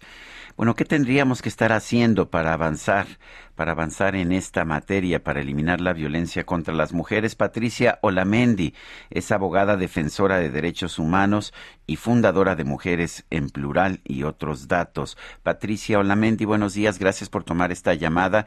Y, y ahí está la pregunta, ¿cuáles son las asignaturas pendientes? ¿Qué hemos hecho mal? ¿Qué deberíamos hacer para reducir la violencia contra las mujeres o para eliminarla completamente? Buenos días, Lupita, Sergio. Buenos días. Bueno, yo creo que lo primero que tendríamos que hacer como sociedad es rechazar la violencia, eh, condenarla, eh, eliminar de nuestros espacios toda forma de violencia. Y como gobierno, pues son muchas las responsabilidades a partir de que se reconoce que la violencia contra las mujeres es una violación a los derechos humanos y por lo tanto como gobierno pues tienes que tomar medidas eh, para atender, sancionar eh, y erradicar esa violencia, empezando también por la atención necesaria a las víctimas de la violencia, su recuperación, investigar las denuncias que presentan las víctimas y condenar a los agresores y reparar el daño, cosa que lamentablemente en México pues a pesar de tener las leyes tan importantes que tenemos y de tener eh, una construcción de instituciones, pues no se está haciendo. Eh, Patricia, lo, lo, que se hace eh, por parte de organizaciones en conjunto con gobiernos ha funcionado, por ejemplo, el tema de las alertas de género. ¿Esto nos ha servido?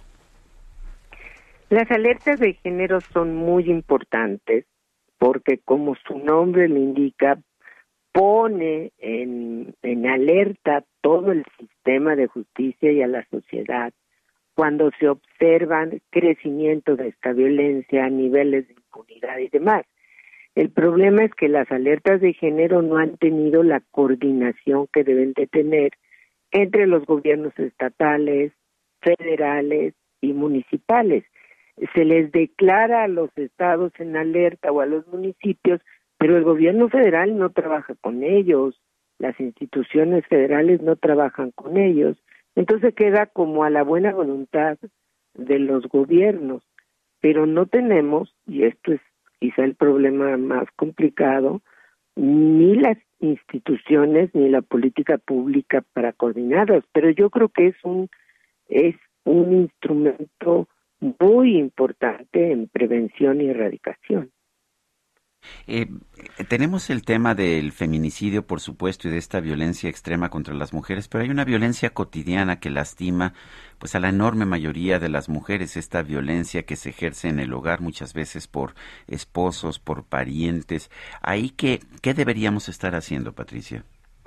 Pues yo diría que en primer lugar atender las denuncias. Es gravísimo lo que ha pasado estos últimos dos años Eh, ayer que solicitamos la alerta de género para todo el país, eh, la fundamos precisamente en este crecimiento sin medida que tienen todos los delitos cometidos contra las mujeres. Y en violencia familiar, pues el año pasado tuvimos 220 mil carpetas de investigación y actualmente de enero a septiembre son 605 mujeres que diario denuncian violencia familiar.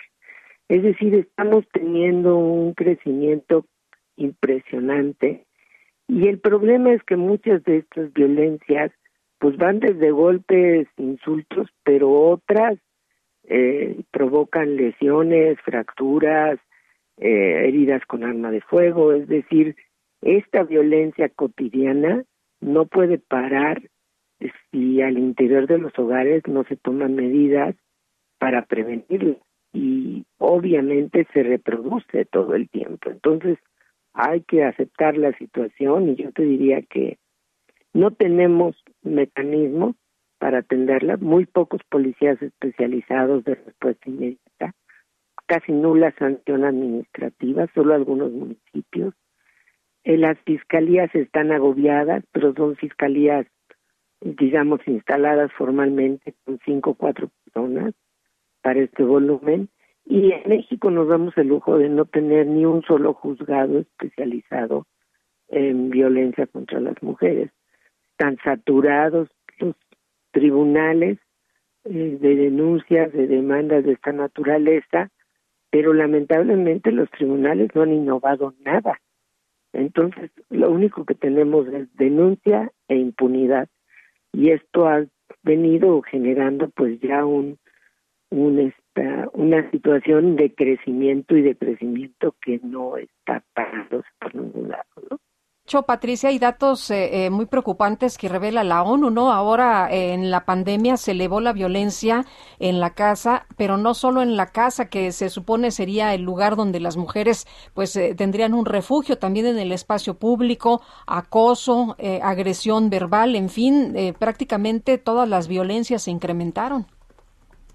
Todas, absolutamente todas. El informe que nosotros presentamos ayer que es un comparativo del 20 y del 21, pues da cuenta de este crecimiento, la violencia sexual, de, que es el delito que menos se denuncia, 8 de cada 100 víctimas denuncian, pues estamos hablando de 45 violaciones diarias, o sea, un dato eh, enorme de 20 feminicidios que les ha preocupado que manejemos esta cifra, pero la hacemos con los datos del Secretariado Ejecutivo, la suma de lo que clasifican como feminicidio, homicidio doloso y homicidio culposo. Entonces esto nos da en promedio 20 mujeres asesinadas al día. Está fuera de lugar. Yo diría que lo mínimo que debería de hacer el gobierno pues es atender esta de esta demanda de alerta y de declaración de emergencia nacional pues empezando por tener programas de prevención eh, y atención y programas contra la trata. A tres años del gobierno, pues no se ha emitido ni conocemos nadie de nosotros un programa de prevención que el gobierno haya puesto en práctica ni de atención y mucho menos de trata, otro de los fenómenos que está convirtiendo al país pues un paraíso de tratantes. Eh, el año pasado, cinco mil niñas jovencitas desaparecidas, un dato espeluznante. México considerado el primer país de producción de pornografía infantil y pues la trata de niñas y mujeres en un crecimiento terrible y frente a eso pues ni siquiera son capaces de publicar lo que tienen obligación de hacer por ley y por el Plan Nacional de Desarrollo sus programas, es decir, no tenemos política pública. Pues eh, Patricia Olamendi, abogada defensora de derechos humanos, gracias por hablar con nosotros esta mañana. Estaremos muy al pendiente de pues qué más medidas se toman en este sentido. Muchas gracias como siempre por su apoyo y, sobre todo por estar eh, promoviendo que las cosas puedan cambiar en nuestro México. Muchas gracias. Buenos días, muchas gracias. Y bueno, seguimos con el tema. Fíjense que en el segundo informe anual de la alerta de género aquí en la Ciudad de México hay cifras importantes. La jefa de gobierno, Claudia Sheinbaum, afirmó que sin las mujeres no hay, no hay cuarta transformación. ¿Y qué más dijo la jefa de gobierno? Carlos, cuéntanos. Buenos días, Sergio Lupita. Les saludo con gusto a ustedes al auditorio y comentarles que sin las mujeres no hay cuarta transformación de la vida pública de México, aseguró la jefa de gobierno Claudia Sheinbaum. En el segundo informe anual de la alerta por violencia contra las mujeres en la Ciudad de México, la mandataria capitalina dijo que en ella el sector femenino puede encontrar una aliada. Escuchemos. Y en esa construcción de un modelo de pensamiento distinto, o están las mujeres o no es cuarta transformación. Así que aquí en la Ciudad de México, como jefa de gobierno, como mujer, tengan la certeza que aquí tienen una aliada, una aliada que no solamente es feminista, sino que está convencida en la cuarta transformación de la vida pública de México. En este ejercicio de rendición de cuentas, la titular del Ejecutivo local afirmó que la alerta por violencia contra las mujeres en la Ciudad de México, que fue activada en noviembre de 2019, funciona, ya que hay delitos como el feminicidio que han mostrado un descenso. Escuchen. Y hoy quiero decir que la alerta está funcionando que tenemos mucho más trabajo por hacer, pero la alerta está funcionando. Porque todos los días en el Gabinete de Seguridad estamos trabajando para que no haya impunidad en este y otros delitos contra las mujeres. Digo que está funcionando porque llevamos ya dos años de reducción del delito de feminicidio en la Ciudad de México, a pesar de que se cataloga hoy cada delito contra las mujeres de forma violenta como feminicidio en primera instancia. 22% del año pasado a este, en los mismos meses, y 25% del 2018 al 2021. Por su parte, la titular de la Fiscalía General de Justicia Local, Ernestina Godoy, detalló los avances y es que entre enero y octubre de 2020 hubo 67 feminicidios, mientras que en el mismo periodo de 2021 son 52 o son una disminución de 22% mientras que en el caso de imputados, en la comparativa de ambos periodos pasó de 57 a 77, un aumento del 35%. Y por último, comentarles que en la Ciudad de México las lunas han logrado disminuir el riesgo de violencia feminicida en 661 casos de los 1.348 detectados desde enero de 2022, o sea, un 49%, informó la secretaria de las Mujeres, Ingrid Gómez. Así es que la jefa de gobierno rindió el informe a dos años de la activación de la alerta de género en la Ciudad de México. Sergio Lupita, la información que les tengo. Gracias, Carlos. Hasta luego, buenos días.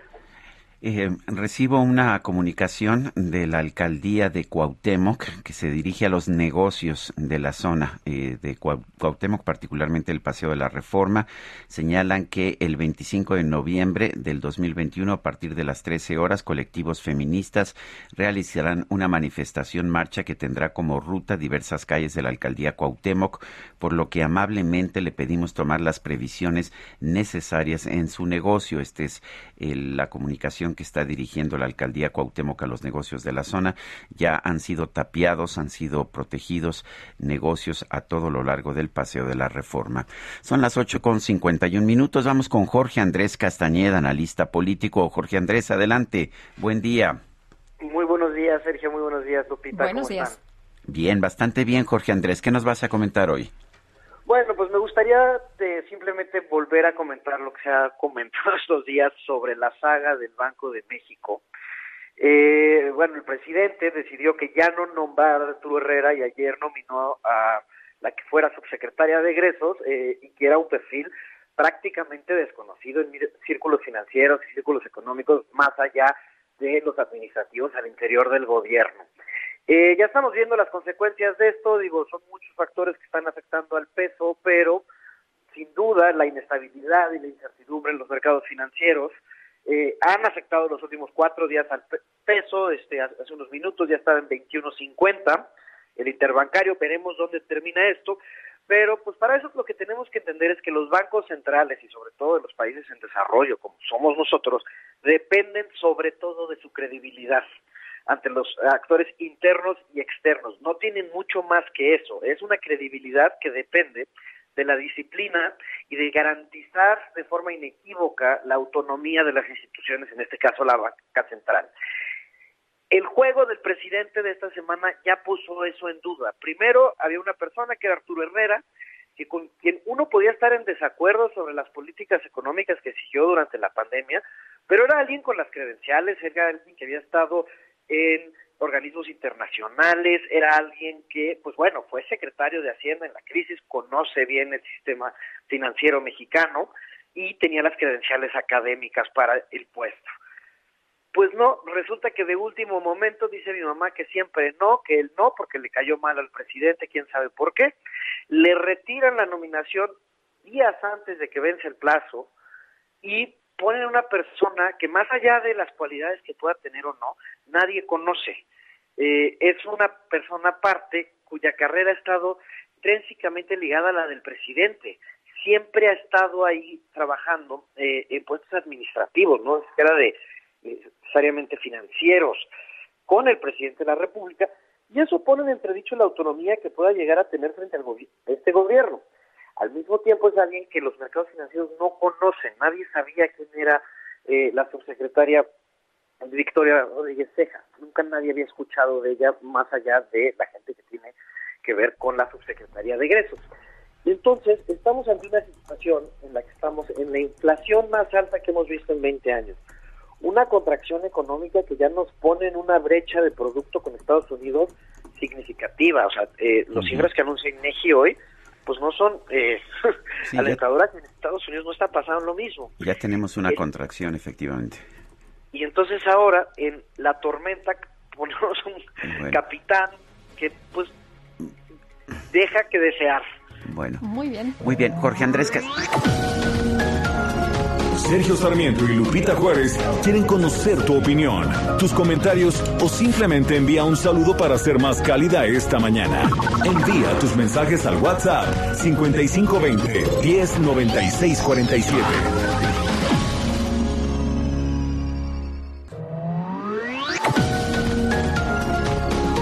Continuamos con Sergio Sarmiento y Lupita Juárez por El Heraldo Radio.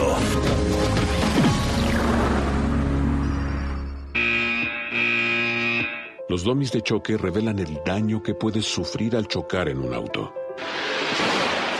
Reciben impacto tras impacto para evaluar qué autos nos protegen mejor. Solo los domis resisten choques.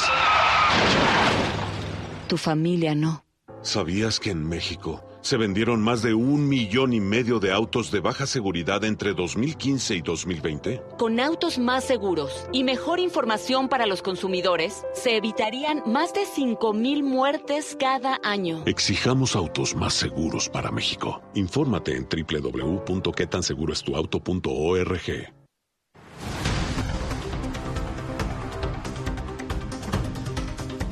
Son las 9 de la mañana con un minuto. Vamos a un resumen de la información. Esta mañana el gobernador de Zacatecas, David Monreal, reiteró su lealtad y respaldo al proyecto político que encabeza el presidente de la República, Andrés Manuel López Obrador. Le quiero entregar a nuestro presidente de la República, a nombre del pueblo de Zacatecas, nuestro compromiso, nuestra honestidad y nuestra lealtad.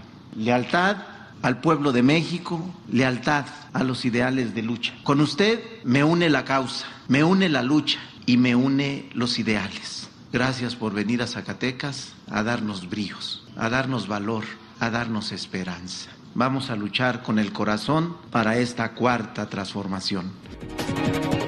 En el marco del Día Internacional de la Eliminación de la Violencia contra la Mujer, el presidente López Obrador reiteró su compromiso de proteger y apoyar a todas las mujeres y niñas del país. Le quiero entregar a nuestro presidente de la República, a nombre del pueblo de Zacatecas, nuestro compromiso, nuestra honestidad y nuestra lealtad. Lealtad al pueblo de México, El compromiso con las mujeres es eh, el de protegerlas, el de no dejarlas en desamparo, reafirmar nuestras convicciones de siempre, porque durante mucho tiempo hemos dedicado nuestro trabajo a proteger, a defender a los humildes, a los desposeídos, a las mujeres, a las viudas, a los huérfanos. La Secretaría de Seguridad y Protección Ciudadana relanzó el servicio de denuncia anónima a través del número telefónico 089 para atender a la población víctima de cualquier delito. Y el Centro Europeo para la Prevención y el Control de Enfermedades recomendó a los países del bloque que apliquen una dosis de refuerzo de la vacuna contra COVID-19 a todas las personas mayores de 18 años.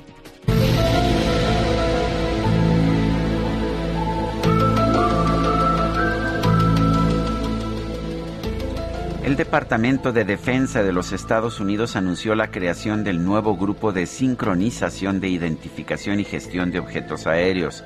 Este estará a cargo de la investigación de avistamientos de ovnis, objetos voladores no identificados en el espacio aéreo restringido de la Unión Americana. La subsecretaria de la Defensa, la subsecretaria de la Defensa Kathleen Hicks aseguró que estos fenómenos plantean posibles problemas de Seguridad Nacional.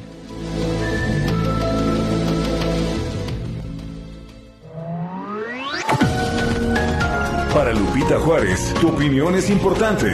Escríbele a Twitter en arroba Lupita Juárez H.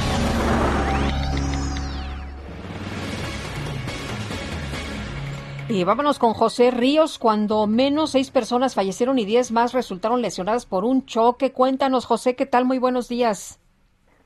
¿Qué tal, Lupita? Sergio, buenos días. Un saludo con gusto a ustedes. El auditorio que nos escucha por el Heraldo Radio. Y pues sí, como bien comentas, al menos seis personas fallecieron y diez más resultaron lesionadas por el choque de un camión de carga y una unidad de transporte público. Esto en la carretera Villa del Carbón, en Pantla, en el municipio de Nicolás Romero.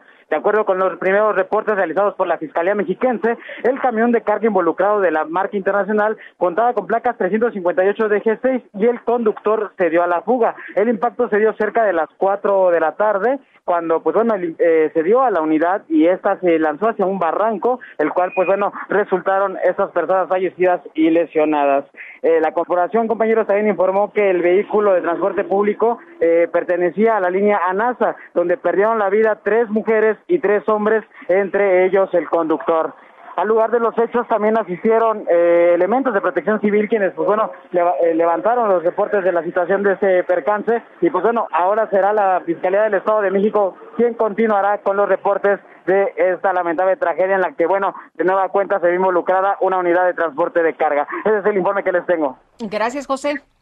Seguimos pendientes. Buenos días. Buenos días. Bueno, y vamos... Eh son las nueve, nueve de la mañana con cinco minutos. Vamos con Leticia Ríos. ayer se registró, perdón, ayer se registró una explosión dentro de un presunto taller clandestino de pirotecnia en el municipio de Tultepec. Leticia Ríos nos tiene el reporte. Adelante. Buenos días, Sergio y Lupita para informarles que durante la explosión registrada la noche de este miércoles en un taller clandestino de pirotecnia en el municipio de Tultepec, dos hombres perdieron la vida y cuatro mujeres resultaron lesionadas, entre ellas una bebé de ocho meses de edad, quien presentó heridas por impacto de vidrios, informó el gobierno del Estado de México. Las autoridades estatales precisaron que las tres mujeres de 66, 46 y 26 años, así como la menor de edad, son atendidas en el Hospital Regional de Alta Especialidad de Zumpango, a donde fueron trasladadas luego de la explosión al interior del domicilio particular ubicado en la calle Libertad y Jazmín, en la colonia La Piedad. La Fiscalía General de Justicia del Estado de México informó que los fallecidos son dos hombres de 60 y 21 años de edad. Usuarios de redes sociales difundieron videos e imágenes del momento de la explosión que provocó un fuerte estallido y una columna de humo que alcanzó aproximadamente seis metros de altura. Al lugar de los hechos arribaron elementos de la Coordinación General de Protección Civil Estatal, de la Comisión Federal de Electricidad, así como Protección Civil y Bomberos de Tultepec, Policía Estatal y Municipal y del Servicio de Urgencias del EDOMEX. Los cuerpos de emergencia sofocaron y realizaron los trabajos de remoción de escombros. Personal de la Fiscalía Mexiquense realizó diversas diligencias, pero hasta el último reporte las autoridades desconocían las causas que originaron el incendio. Hasta aquí mi reporte. Muchas gracias. Gracias, Leticia.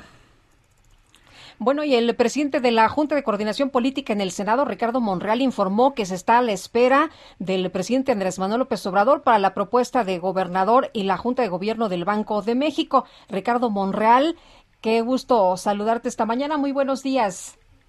¿Qué tal, Lupita? Buenos días a ti y a Sergio esta mañana y a todo el auditorio un saludo respetuoso. Mm, gracias, Ricardo. ¿Cuál, cuál es el procedimiento ahora? Este, cómo, cómo se recibe esta propuesta y cómo se retiró. Eh, estaba yo viendo la información. Tú decías que desde agosto retiró la propuesta de Arturo Herrera, el presidente de la República. ¿Esto cómo se hace? ¿Cómo te informan? Sí, mira. Recordarás que hacia el mes de julio se ingresaron tres nombramientos del presidente para la ratificación del Congreso. Era estaba la permanente, no había sesiones ordinarias. Y en el caso del secretario de Hacienda eh, fue la permanente el que lo ratificó y estaba el secretario de la Función Pública que había sustituido a Irmeréndira y el propio secretario de Hacienda que había sido sustituido por Ramírez de la O. Es decir, eran tres nombramientos, Sergio, los que ingresó el presidente. A los dos les dimos trámite en la permanente y se ratificaron a las semanas. Pero en el caso del de Arturo, desde principios de agosto, eh, retiraron el nombramiento. ¿Cómo se retira? Simplemente antes de que inicie el procedimiento formal, a través del jurídico te dicen el presidente eh, va a reconsiderar el nombramiento del eh, integrante de la Junta de Gobierno, por lo tanto este, solicitamos formalmente se retire el nombramiento.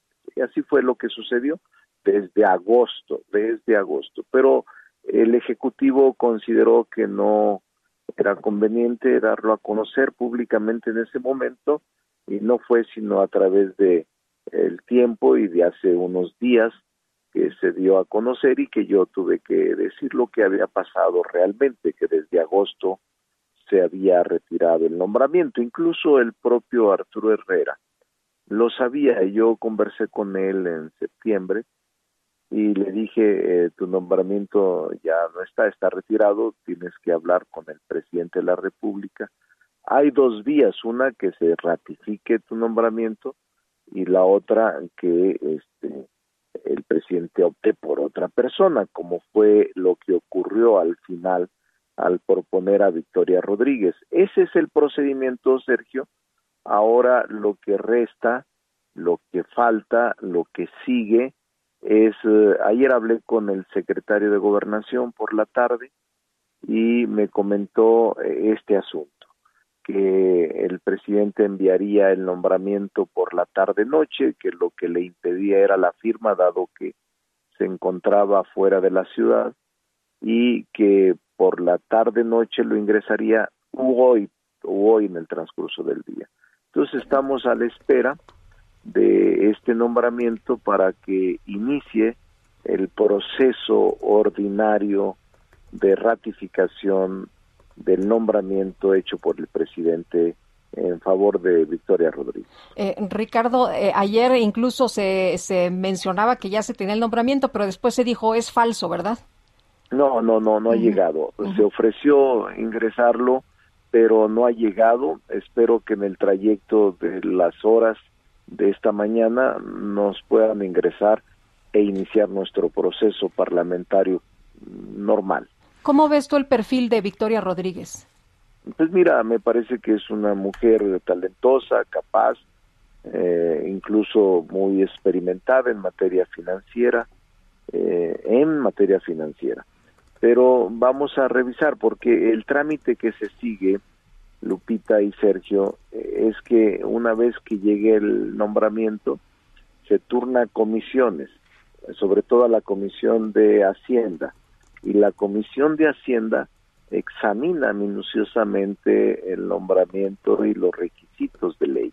Y la comisión que está integrada pluralmente por todos los partidos, por todos los senadores de grupos parlamentarios distintos, es la que emite un dictamen sobre si es eh, elegible, idónea para el cargo que están proponiéndola y luego ya sube al pleno. Quiere decir Lupita, que este, a pesar de que yo quisiera otorgarle celeridad para evitar nerviosismo en los mercados o sobresalto en la economía, en la estabilidad financiera, quiere decir que esto puede... Sí, Ricardo.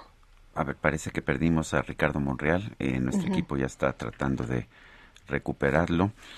Pero bueno, pues sí, ya, ya, está. Este Nos decías que a pesar de que tú quieres darle celeridad para que no haya nerviosismo en los mercados, ¿esto se puede tardar un poquito? No, no, Lupita, no, no se va a tardar. Eh, yo creo que el, el plazo más o menos te lo divido, te, lo, te lo señalo, te lo menciono. Mira, si llega ahora, turno a se turna a comisiones, eh, la comisión de Hacienda. La comisión de Hacienda se empieza a reunir el viernes, lunes y hasta el martes. El miércoles ah, está la posibilidad de citarla a comparecer. Eh, comparece y luego el jueves tenemos plenaria para definir si se ratifica o no y si se aprueba o no el dictamen de comisiones. Este es el plazo más o menos normal. Es decir, te estoy hablando de que el jueves de las, dentro de ocho días pudiera estar la ratificación. Sin embargo, tampoco nos mueve la prisa, aunque sí la celeridad por esto que les comentaba, eh, pero hasta el 31 de diciembre concluye Alejandro Díaz. Eh, no hay prisa porque todo este mes de diciembre aún tiene gobernador el Banco de México. El nombramiento sería a partir del primero de enero del 2022. Ricardo, ¿cuál es el voto que, que requiere la, la, institución, que se requiere en el Senado? ¿Es, es voto mm, calificado? Mayoría simple. Mayoría, simple. O sea que en realidad este con, con la alianza de Morena, el PT y el Partido Verde está garantizada la ratificación.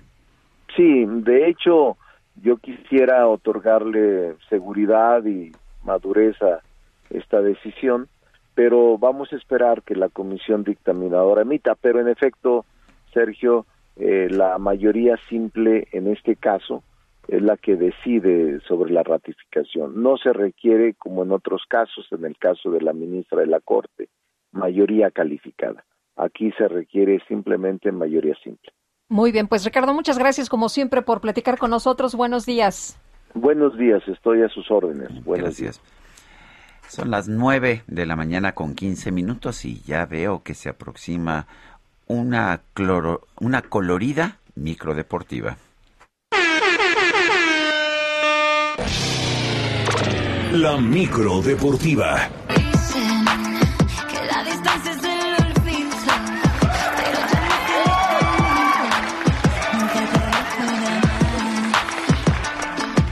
Ay, la micro que siempre nos sorprende con su música. ¿Cómo estás? Muy bien, Sergio Lupita, amigos del auditorio, muy buenos días, qué placer saludarles. Hasta yo quedo sorprendido.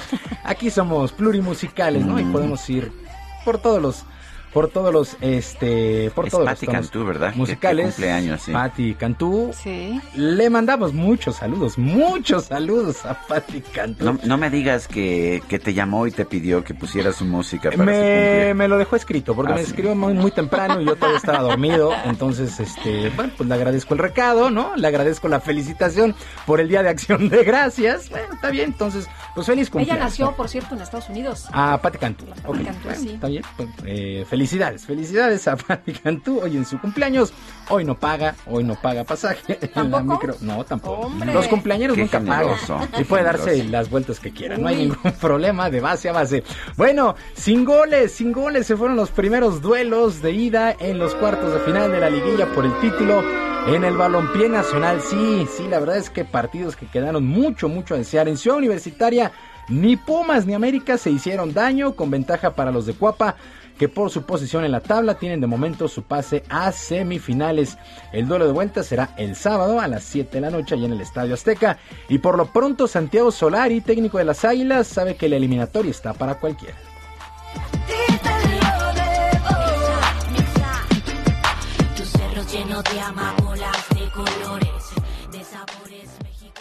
Por un lado, creo que sí, repetir, obviamente, cuando se cortan eh, progresiones, bueno, uno es normal que se moleste, ¿no? Que se molesten los jugadores o, el equipo.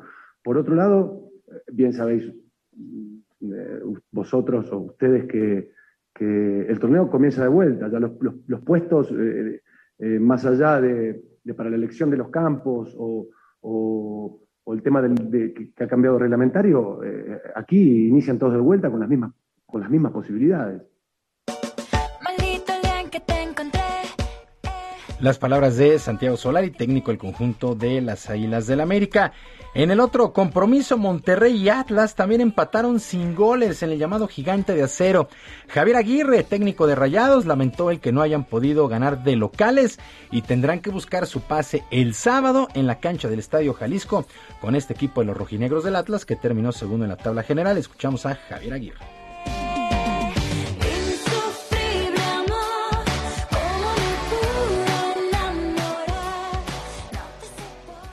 Ganar, no hay más, ganar, ganar, como fue sábado pasado. Así es, no hay mañana, estamos a 90 minutos de, de pasar de eliminatoria, ganan ellos, ganamos nosotros, es el que gane se, se mete. Entonces, es, esa es la, la lectura. Estos son, sabíamos que eran 180 minutos y no hay otra más que ganar. Misma situación en este compromiso. En caso de empate, el que avanza es el equipo de los rojinegros del Atlas. Recordar que en estas instancias, en esta liguilla, ya no cuenta el famoso gol de visitante. Bueno, de entrada, pues ni hubo, entonces, pues así las cosas, ¿no? Solamente es eh, la posición en la tabla. Para el día de hoy, a las 7 de la noche, el equipo de la Franja del Puebla estará enfrentando a los Esmeraldas de León en la cancha del Estadio Cuauhtémoc y allá en la comarca Santos Laguna contra los Tigres de la U de Nuevo León a las 9 de la noche con 5 minutos. Fecha 5, fecha 5 en la fase de grupos en la Champions. Resultados que llamaron la atención el día de ayer. El Milán le pegó 1 por 0 al equipo del Atlético de Madrid. El Manchester City 2 por 1 superó al Paris Saint Germain. Mientras que el Real Madrid regresó a la cortesía, venció 3 por 0 al equipo del Sheriff. Este, este equipo que ha levantado mucha, mucha expectativa en esta Champions. le ganó en la ida, pero en la vuelta pues ya el Real Madrid se impuso. Bueno, Día de Acción de Gracias allá en los Estados Unidos y pues ese eh, significado significa fútbol americano, mucho fútbol americano. Eso sí. A las once y media, Sergio, tenemos que salir corriendo prácticamente para ver a tus osos a, de mis Chicago. ositos de Chicago. Ahora sí van a ganar, pero ya contra eh, es más fácil Detroit que los todos los demás que nos han tocado. Exactamente, los osos de Chicago contra los Leones de Detroit. Este duelo a las once y media. A las tres y media los Raiders estarán enfrentando a los Vaqueros de Dallas. Y a las siete con veinte, este sí promete ser un muy buen juego. La verdad es que no hay que perdérselo. El equipo de los Bills de Buffalo contra los Santos de Nueva Orleans. Triple, triple cartelera de fútbol americano en la NFL. Eh, hay que salir, en verdad sí, hay que salir corriendo, pues para alcanzar a preparar alguna vianda, alguna vianda para estos juegos. Eh, Detroit contra Chicago, Raiders Vaqueros y Buffalo contra Nueva Orleans. Y en Palacio Nacional se llevó a cabo la ceremonia de entrega del Premio Nacional del Deporte 2021. Esta ceremonia fue encabezada por el presidente López Obrador y Ana Guevara, directora general de la CONADE, el pitcher Julio Urias, la alterista Aremi Fuentes, la atleta paralímpica Mónica Oliva Rodríguez fueron reconocidos entre otros, al igual que los entrenadores Janet Alegría y José Manuel Sayas. La trayectoria deportiva correspondió a la taekwondoín María del Rosario Espinosa, quien destacó la importancia del deporte en nuestro país.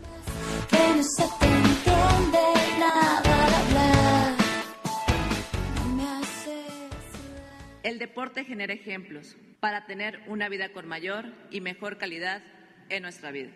En particular, el deporte cambia vidas como la mía, como la de muchos mexicanos.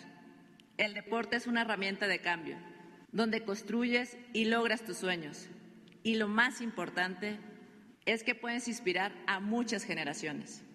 Los deportistas nos renovamos, somos capaces de adaptarnos y seguir luchando. Nada nos detiene cuando hay algo por qué luchar. Y ese algo se llama México. Ya lo sabía. María del Rosario Espinosa, híjole, yo creo una de las mejores, si no es que la mejor atleta en la historia de este país, con tres medallas olímpicas, eh, actuaciones realmente espectaculares y qué buen mensaje, qué buen mensaje de María del Rosario Espinosa. Y pues ahí con dedicatoria a los directivos, hay nueva eh, presidenta en, la, el Comité Olímpico Mexicano, pues por ahí también Ana Guevara, en fin, todos los, eh, pues todos los de pantalón largo, como vulgarmente se les llama, pues sí que se pongan a chambear en bien de los deportistas. Y a la edad de 73 años falleció el nadador mexicano Guillermo Chavarría, único en ostentar un título del mundo en natación. Lo hizo en 1968 en California en los 1500 metros libres.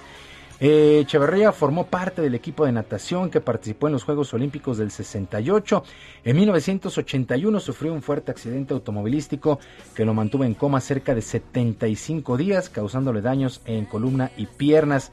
La noticia de su fallecimiento, un paro respiratorio, fue dado a conocer por el propio Comité Olímpico Mexicano. Descansa en paz Guillermo Echevarría, único nadador mexicano con título mundial. La natación de nuestro país que tiene un retraso como de 45 años, por nada más. nada más. Entonces, pues descansa en paz y pues hablando de ponerse a chambear, pues que se pongan a chambear ahí en la federación.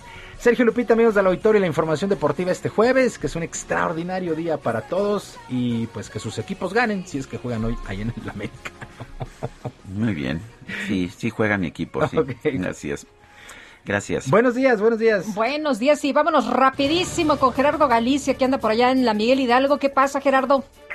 Está a punto de inaugurarse, Lupita Sergio, la Feria de los Derechos de las Mujeres en esta demarcación. El evento está encabezado por el alcalde Mauricio Sabe y se espera que a partir de, o todos los días 25 de cada mes, Lupita Sergio, en esta alcaldía de 8 a 6 de la tarde, se realicen mesas donde se va a ofertar eh, trabajo, asesoría legal, oferta educativa, entre otras actividades. Y en estos momentos se está realizando la inauguración justo en la explanada de la alcaldía Miguel Hidalgo. Y por lo pronto, el reporte. Gracias, Gerardo. Hasta luego. Hasta luego. Son las 9 de la mañana con 24 minutos. Nuestro número para mensajes de WhatsApp es el 55 20 10 96 47. Regresamos. Que no sabes que yo me estoy muriendo por tu querer. No hay nadie en la tierra que tenga esas piernas y esa piel. Te quiero así, te amo así, así como tú eres. Por ser así entre tantas mujeres. Me gustas tú, tan solo tú, lucero de mis noches. Sergio Sarmiento y Lupita Juárez quieren conocer tu opinión, tus comentarios o simplemente envía un saludo para ser más cálida esta mañana. Envía tus mensajes al WhatsApp 5520 109647.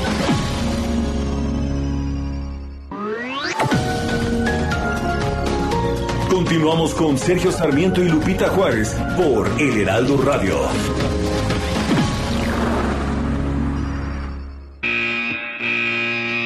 Los domis de choque revelan el daño que puedes sufrir al chocar en un auto. Reciben impacto tras impacto para evaluar qué autos nos protegen mejor. Solo los domis resisten choques.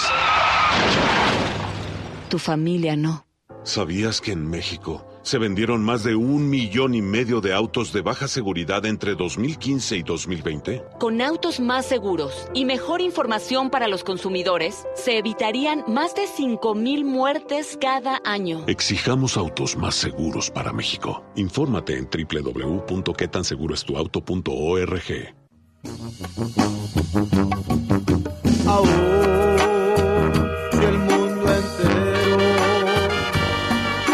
se opusiera a nuestro amor, no me importaría, nunca dejaría de quererte con todo el corazón. Aún si el mundo entero me aplaudiera. por Seguimos escuchando a Valentín Elizalde. Hoy es aniversario de esa madrugada en que fue asesinado aparentemente por miembros de un grupo criminal. tus besos, sin tu amor. Bueno, este nos eh, dice una persona en el auditorio, ahora les escribo, pero no me responden. Quiero denunciar la venta de certificados falsos de vacunación. Es terrible que los antivacunas sigan estas prácticas que nos ponen en riesgo a todos. Tengo evidencia. Bueno, pues nos, si nos manda la evidencia, nosotros con mucho gusto la, la revelamos, la difundimos. Dice Gerardo Medina, si escogieron escuchar a Elizalde lo entiendo, pues es bueno atraer a Chairos para que escuchen un noticiero con veracidad, pero si después de esto no suman audiencia, por favor no vuelvan a poner esto que suena horrible. Don Gerardo, no ponemos música por ah, atraer a ningún tipo de público y menos hacemos discriminaciones de carácter político. Eh, siempre todo el mundo está invitado a escucharnos. Valentín Elizalde es un músico muy popular, muy conocido en ciertos grupos de la población y nos pareció importante, de hecho, señalar su fecha luctuosa, especialmente si consideramos la manera violenta en que falleció. Y nos dice otra persona, hola Sergio Lupita, buenos días. En estos momentos está cerrando Avenida la turba por personas del Hospital General Tláhuac debido a que no se ha hecho caso de las demandas solicitadas por Altadena.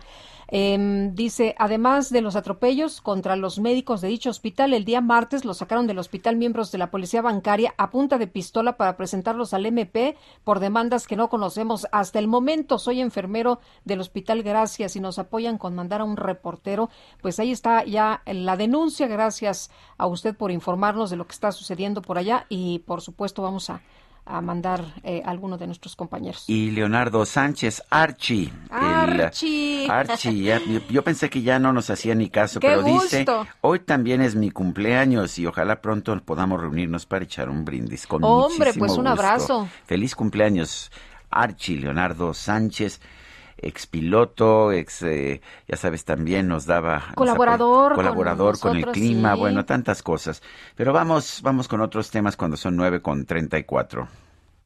Festejar el cumpleaños de la bendición es igual a llenarlo de amor, felicidad, amigos y, ¿por qué no?, regalos también. Recorcholis lo sabe muy bien y por eso la fiesta va de regalo. Celébralo jugando y llévate gratis la comida, bebida, pastel, dulces y mucho más para ti y tus invitados. Festeja tu cumpleaños en Recorcholis y la fiesta va de regalo. Más información en recorcholis.com.mx.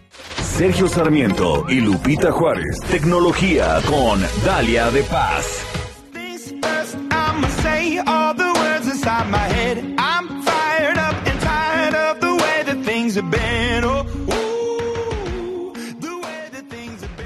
Y bueno, pues ya está Dalia de Paz. Hola, Dalia. Hola. Sergio, ¿están tomando nota? ¿Me escuchan?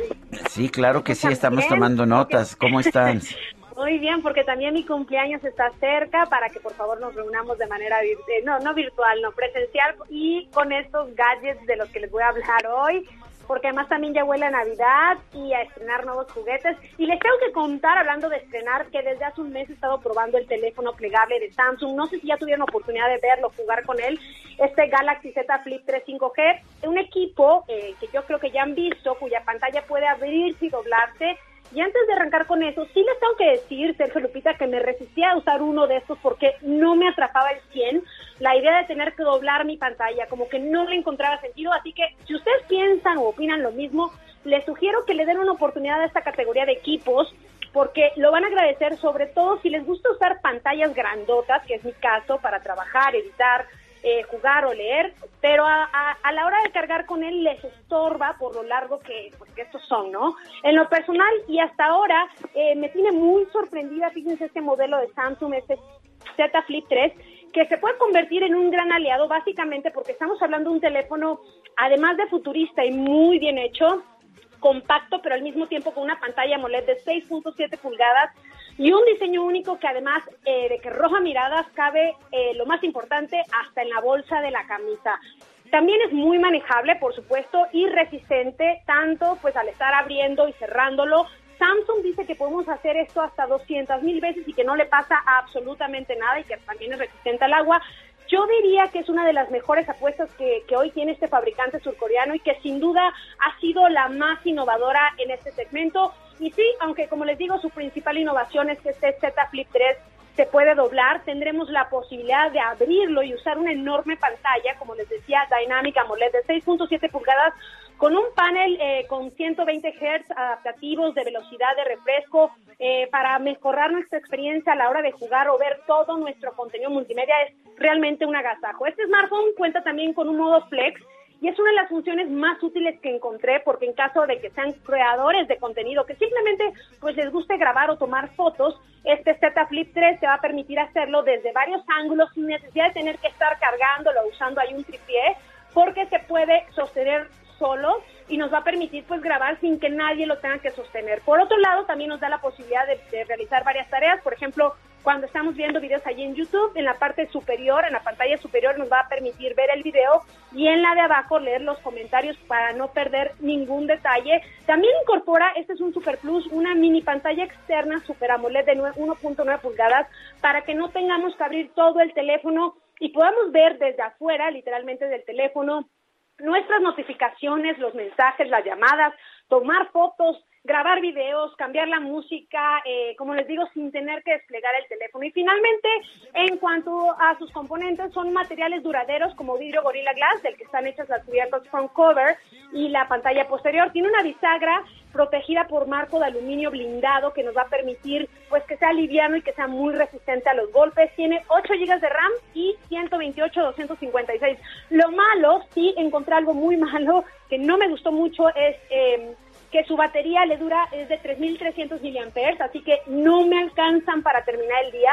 Tengo que cargar con una batería extra, entonces bueno, pues ahí ahí están las cosas. Vale la pena si buscas un equipo compacto con una pantalla grande, una buena cámara y que sin duda pues se vea muy innovador. Me parece una gran apuesta de Samsung. Ahí en Instagram, Dale de Paz, ahí en Twitter, Dale de Paz, les dejo algunas fotos de cómo se ve este equipo. Sergio Sarmiento, Lupita Juárez, porfa, ahí les encargo. 14 de diciembre, por favor, que ahorren pues no sé si se pueda 10 y 10, no sé si puedan compartir el gasto.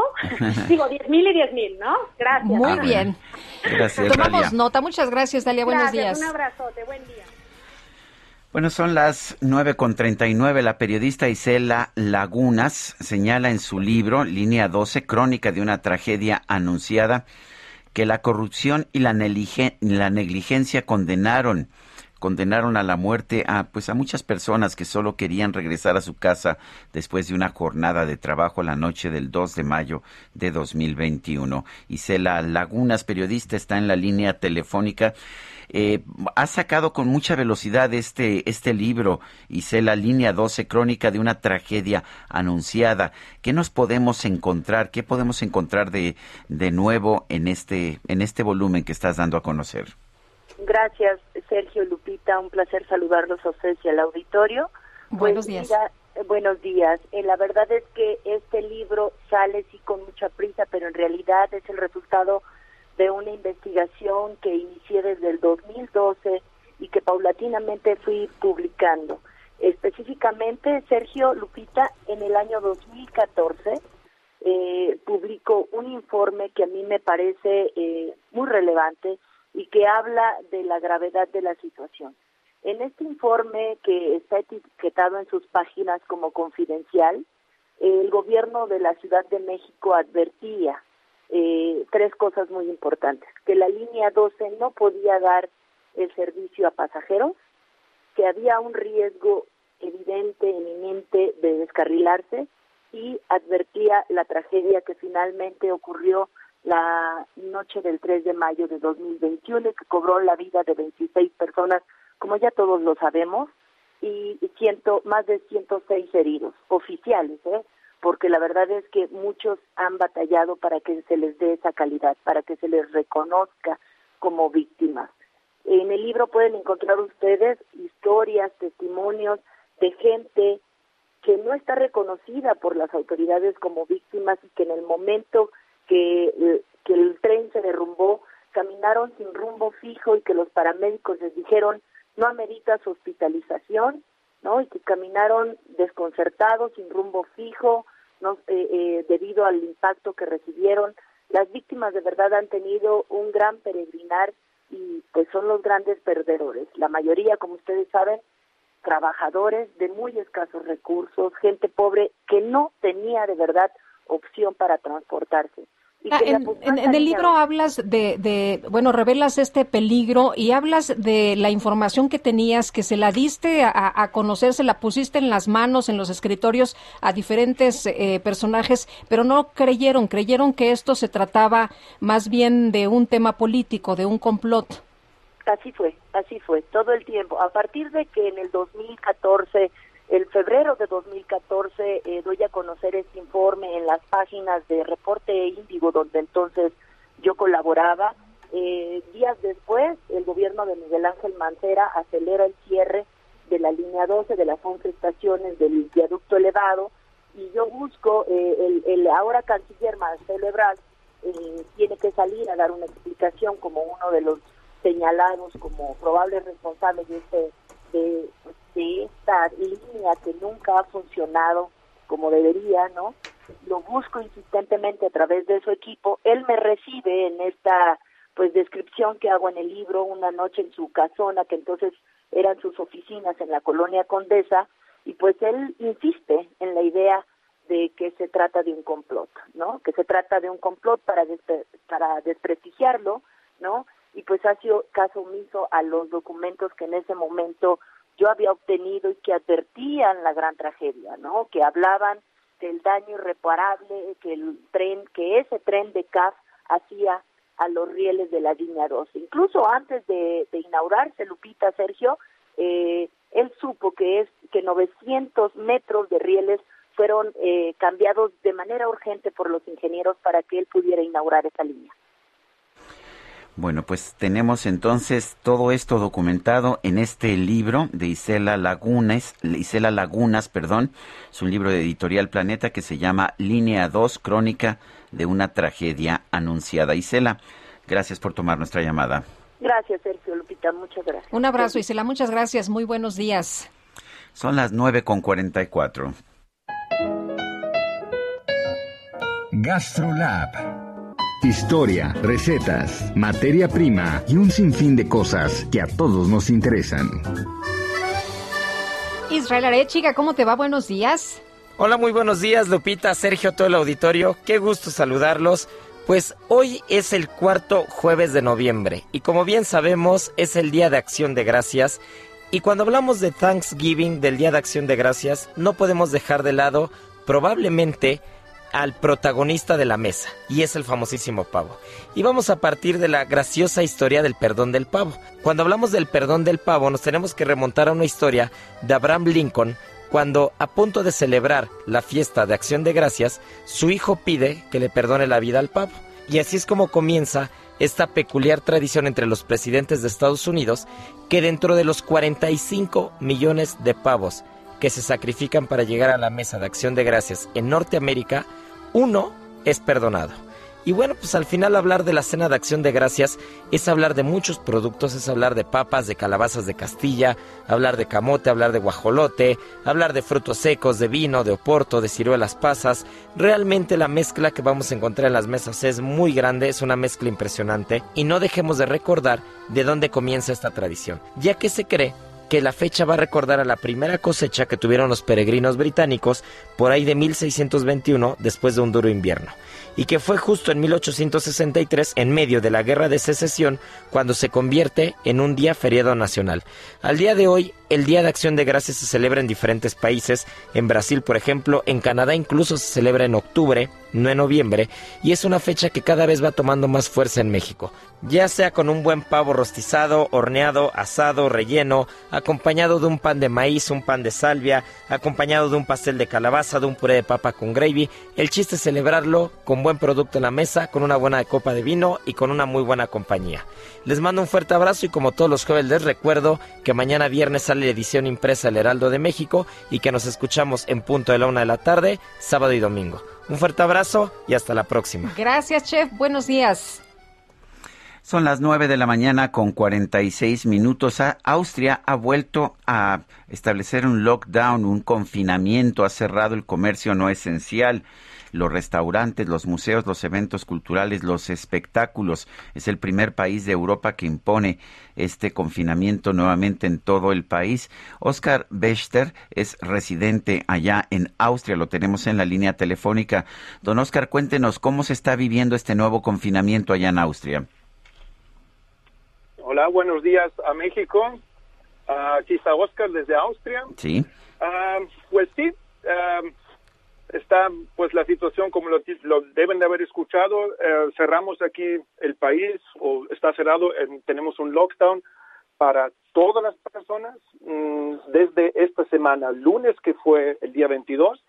Ya tuvimos un lockdown para la gente que no está vacunada. Tenemos un, porcentaje bastante alto de gente que no quiere vacunarse um, por diferentes motivos.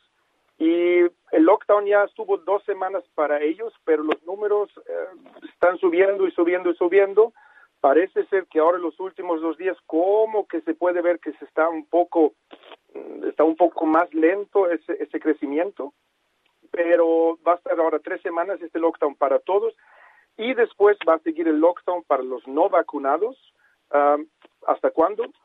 El gobierno no dice nada, pero con esa con esa medida lógicamente que quieren subir el porcentaje de la gente que va a vacunarse. Claro. Oscar, ¿qué actividades eh, están permitidas? ¿Qué puede hacer la gente? ¿Qué pueden hacer los habitantes? ¿Se puede salir, por ejemplo, a hacer actividades recreativas, andar en bicicleta, caminar? Eh, ¿O tiene que estar la gente totalmente encerrada y salir a lo mínimo indispensable? No, mira, Ah, nosotros tenemos, tenemos la posibilidad todos de ir al trabajo. Lo que sí está cerrado son las tiendas, o sea, ropa y todo lo que no se requiera ah, inmediatamente. O sea, lo que está abierto son las farmacias, los supermercados. Lo que sí se puede es ah, ir al trabajo, pero solamente vacunado o ya recuperado, que ya, o sea, que ya tuviste corona o que tengas una prueba negativa. Tienes que hacer pruebas tres veces por semana Ah, para poder estar en la empresa. Y lo que sí se puede hacer es salir a hacer deporte, esas cosas sí, pero el, el resto es salir de la empresa, ir para casa y lo mismo por la mañana, salir de casa, ir para la empresa y de nuevo es eso. Pues Oscar Bechter, residente de Austria, gracias por informarnos cómo está la situación allá en tu país. Muchas gracias. Gracias. Bueno, pues eh, siempre es un, tiene un costo económico y humano muy importante este tipo de confinamiento. Son las 9 de la mañana con 49 minutos. Y vamos a un resumen de la información más importante desde Zacatecas. El presidente López Obrador denunció que sus opositores llevan a cabo una campaña para obstaculizar los proyectos de infraestructura del gobierno federal a través de amparos o los amparos. ¿Por qué les molestó tanto lo del acuerdo? Porque tenían su plan de seguir obstaculizando el avance de las obras. Cuando iniciamos la construcción de los segundos pisos, fue lo mismo, amparos y las mismas fuerzas estas conservadoras en contra que se iban a caer y después pues ya copiaron, nada más que este cobrando en la construcción del aeropuerto como 100 amparos de este grupo, de Claudio y de estos abogados. El secretario de Gobernación, Adán Augusto López, señaló que el acuerdo que declara de interés público y seguridad nacional a todas las obras federales no tienen los mismos alcances que un decreto. Pues la principal diferencia entre acuerdo y decreto es que el acuerdo es específico y es un, una regla que expide en este caso el titular del Ejecutivo para normar funciones administrativas de las instancias subalternas. Y el decreto es de carácter administrativo, pero en lo general. Como el acuerdo es específico, se requiere única y exclusivamente, en este caso, porque así lo reza el contenido, a la tramitología de permisos, una especie de ventanilla única. Aquí en el Heraldo Radio, Jonathan Heath, subgobernador del Banco de México, consideró que los altos niveles de inflación en nuestro país se deben en parte a factores externos como la interrupción de las cadenas de producción a nivel global. Realmente este, estamos importando una gran cantidad de inflación y esto se debe a la interrupción en las cadenas de producción, este, una baja en los suministros a nivel mundial, eh, toda una serie de, presiones globales. Claro, también aquí tenemos nuestros propios factores idiosincráticos que están ayudando a este proceso inflacionario, pero definitivamente pues es un, podríamos llamarle una burbuja pandémica este, que está ocasionando este fenómeno en todo el mundo. La Coordinación General de Protección Civil del Estado de México informó que ya concluyeron los trabajos de estabilización en la zona del derrumbe del pasado 10 de septiembre en el Cerro del Chiquihuite. El presidente de Rusia, Vladimir Putin, informó que recibió una vacuna nasal experimental contra el COVID-19 a tres días de que se le aplicó una dosis de refuerzo de la vacuna Sputnik Light. Y la farmacéutica Pfizer informó que presentó una denuncia contra una futura ex empleada por apropiarse indebidamente de archivos que contenían secretos comerciales relacionados con su vacuna contra el COVID. Y ante estos micrófonos, el presidente de la Junta de Coordinación Política del Senado, Ricardo Monreal, señaló que el próximo jueves se podría ratificar el nombramiento de Victoria Rodríguez Ceja como gobernadora del Banco de México. La Comisión de Hacienda se empieza a reunir el viernes, lunes y hasta el martes. El miércoles ah, está la posibilidad de citarla a comparecer. Eh, comparece y luego el jueves tenemos plenaria para definir si se ratifica o no y si se aprueba o no el dictamen de comisiones. Este es el plazo más o menos normal. Es decir, te estoy hablando de que el jueves de las, dentro de ocho días pudiera estar la ratificación. Bueno, pues resulta que varios directivos de fútbol nacional acudieron a un evento en la residencia del embajador de Qatar en México, Mohamed Al-Kouari, para invitar a todos los aficionados a asistir al Mundial de Qatar 2022. El diplomático señaló que su país se aseguró de que haya suficiente tequila y mezcal para todos los mexicanos que hagan el viaje. Para los mexicanos, creo la más uh, preocupada, creo es el, uh, alcohol. Pero no te preocupes. Hay muchas alcohol. Hay tequila, hay mezcal. Creo, hay José Cuervo también. Bueno, no, no hay que olvidar que es un país musulmán y está restringido el consumo de alcohol para los musulmanes. Pero que no se preocupen los mexicanos, sí va a haber. Muy bien, pues se nos acabó el tiempo, Guadalupe. Vámonos entonces, que la pasen todos muy bien, disfruten este día y mañana nos escuchamos a las 7 en punto. Pásenla todos muy bien. Hasta entonces, gracias de todo corazón.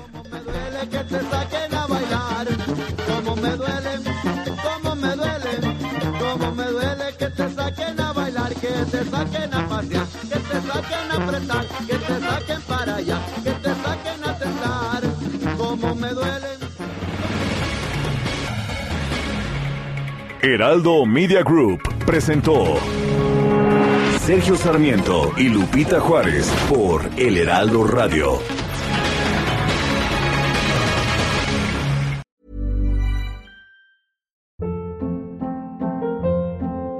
Hold up. What was that? Boring. No flavor. That was as bad as those leftovers you ate all week. Kiki Palmer here, and it's time to say hello to something fresh and guilt-free. Hello Fresh. Jazz up dinner with pecan-crusted chicken or garlic butter shrimp scampi. Now that's music to my mouth. Hello Fresh. Let's get this dinner party started. Discover all the delicious possibilities at hellofresh.com.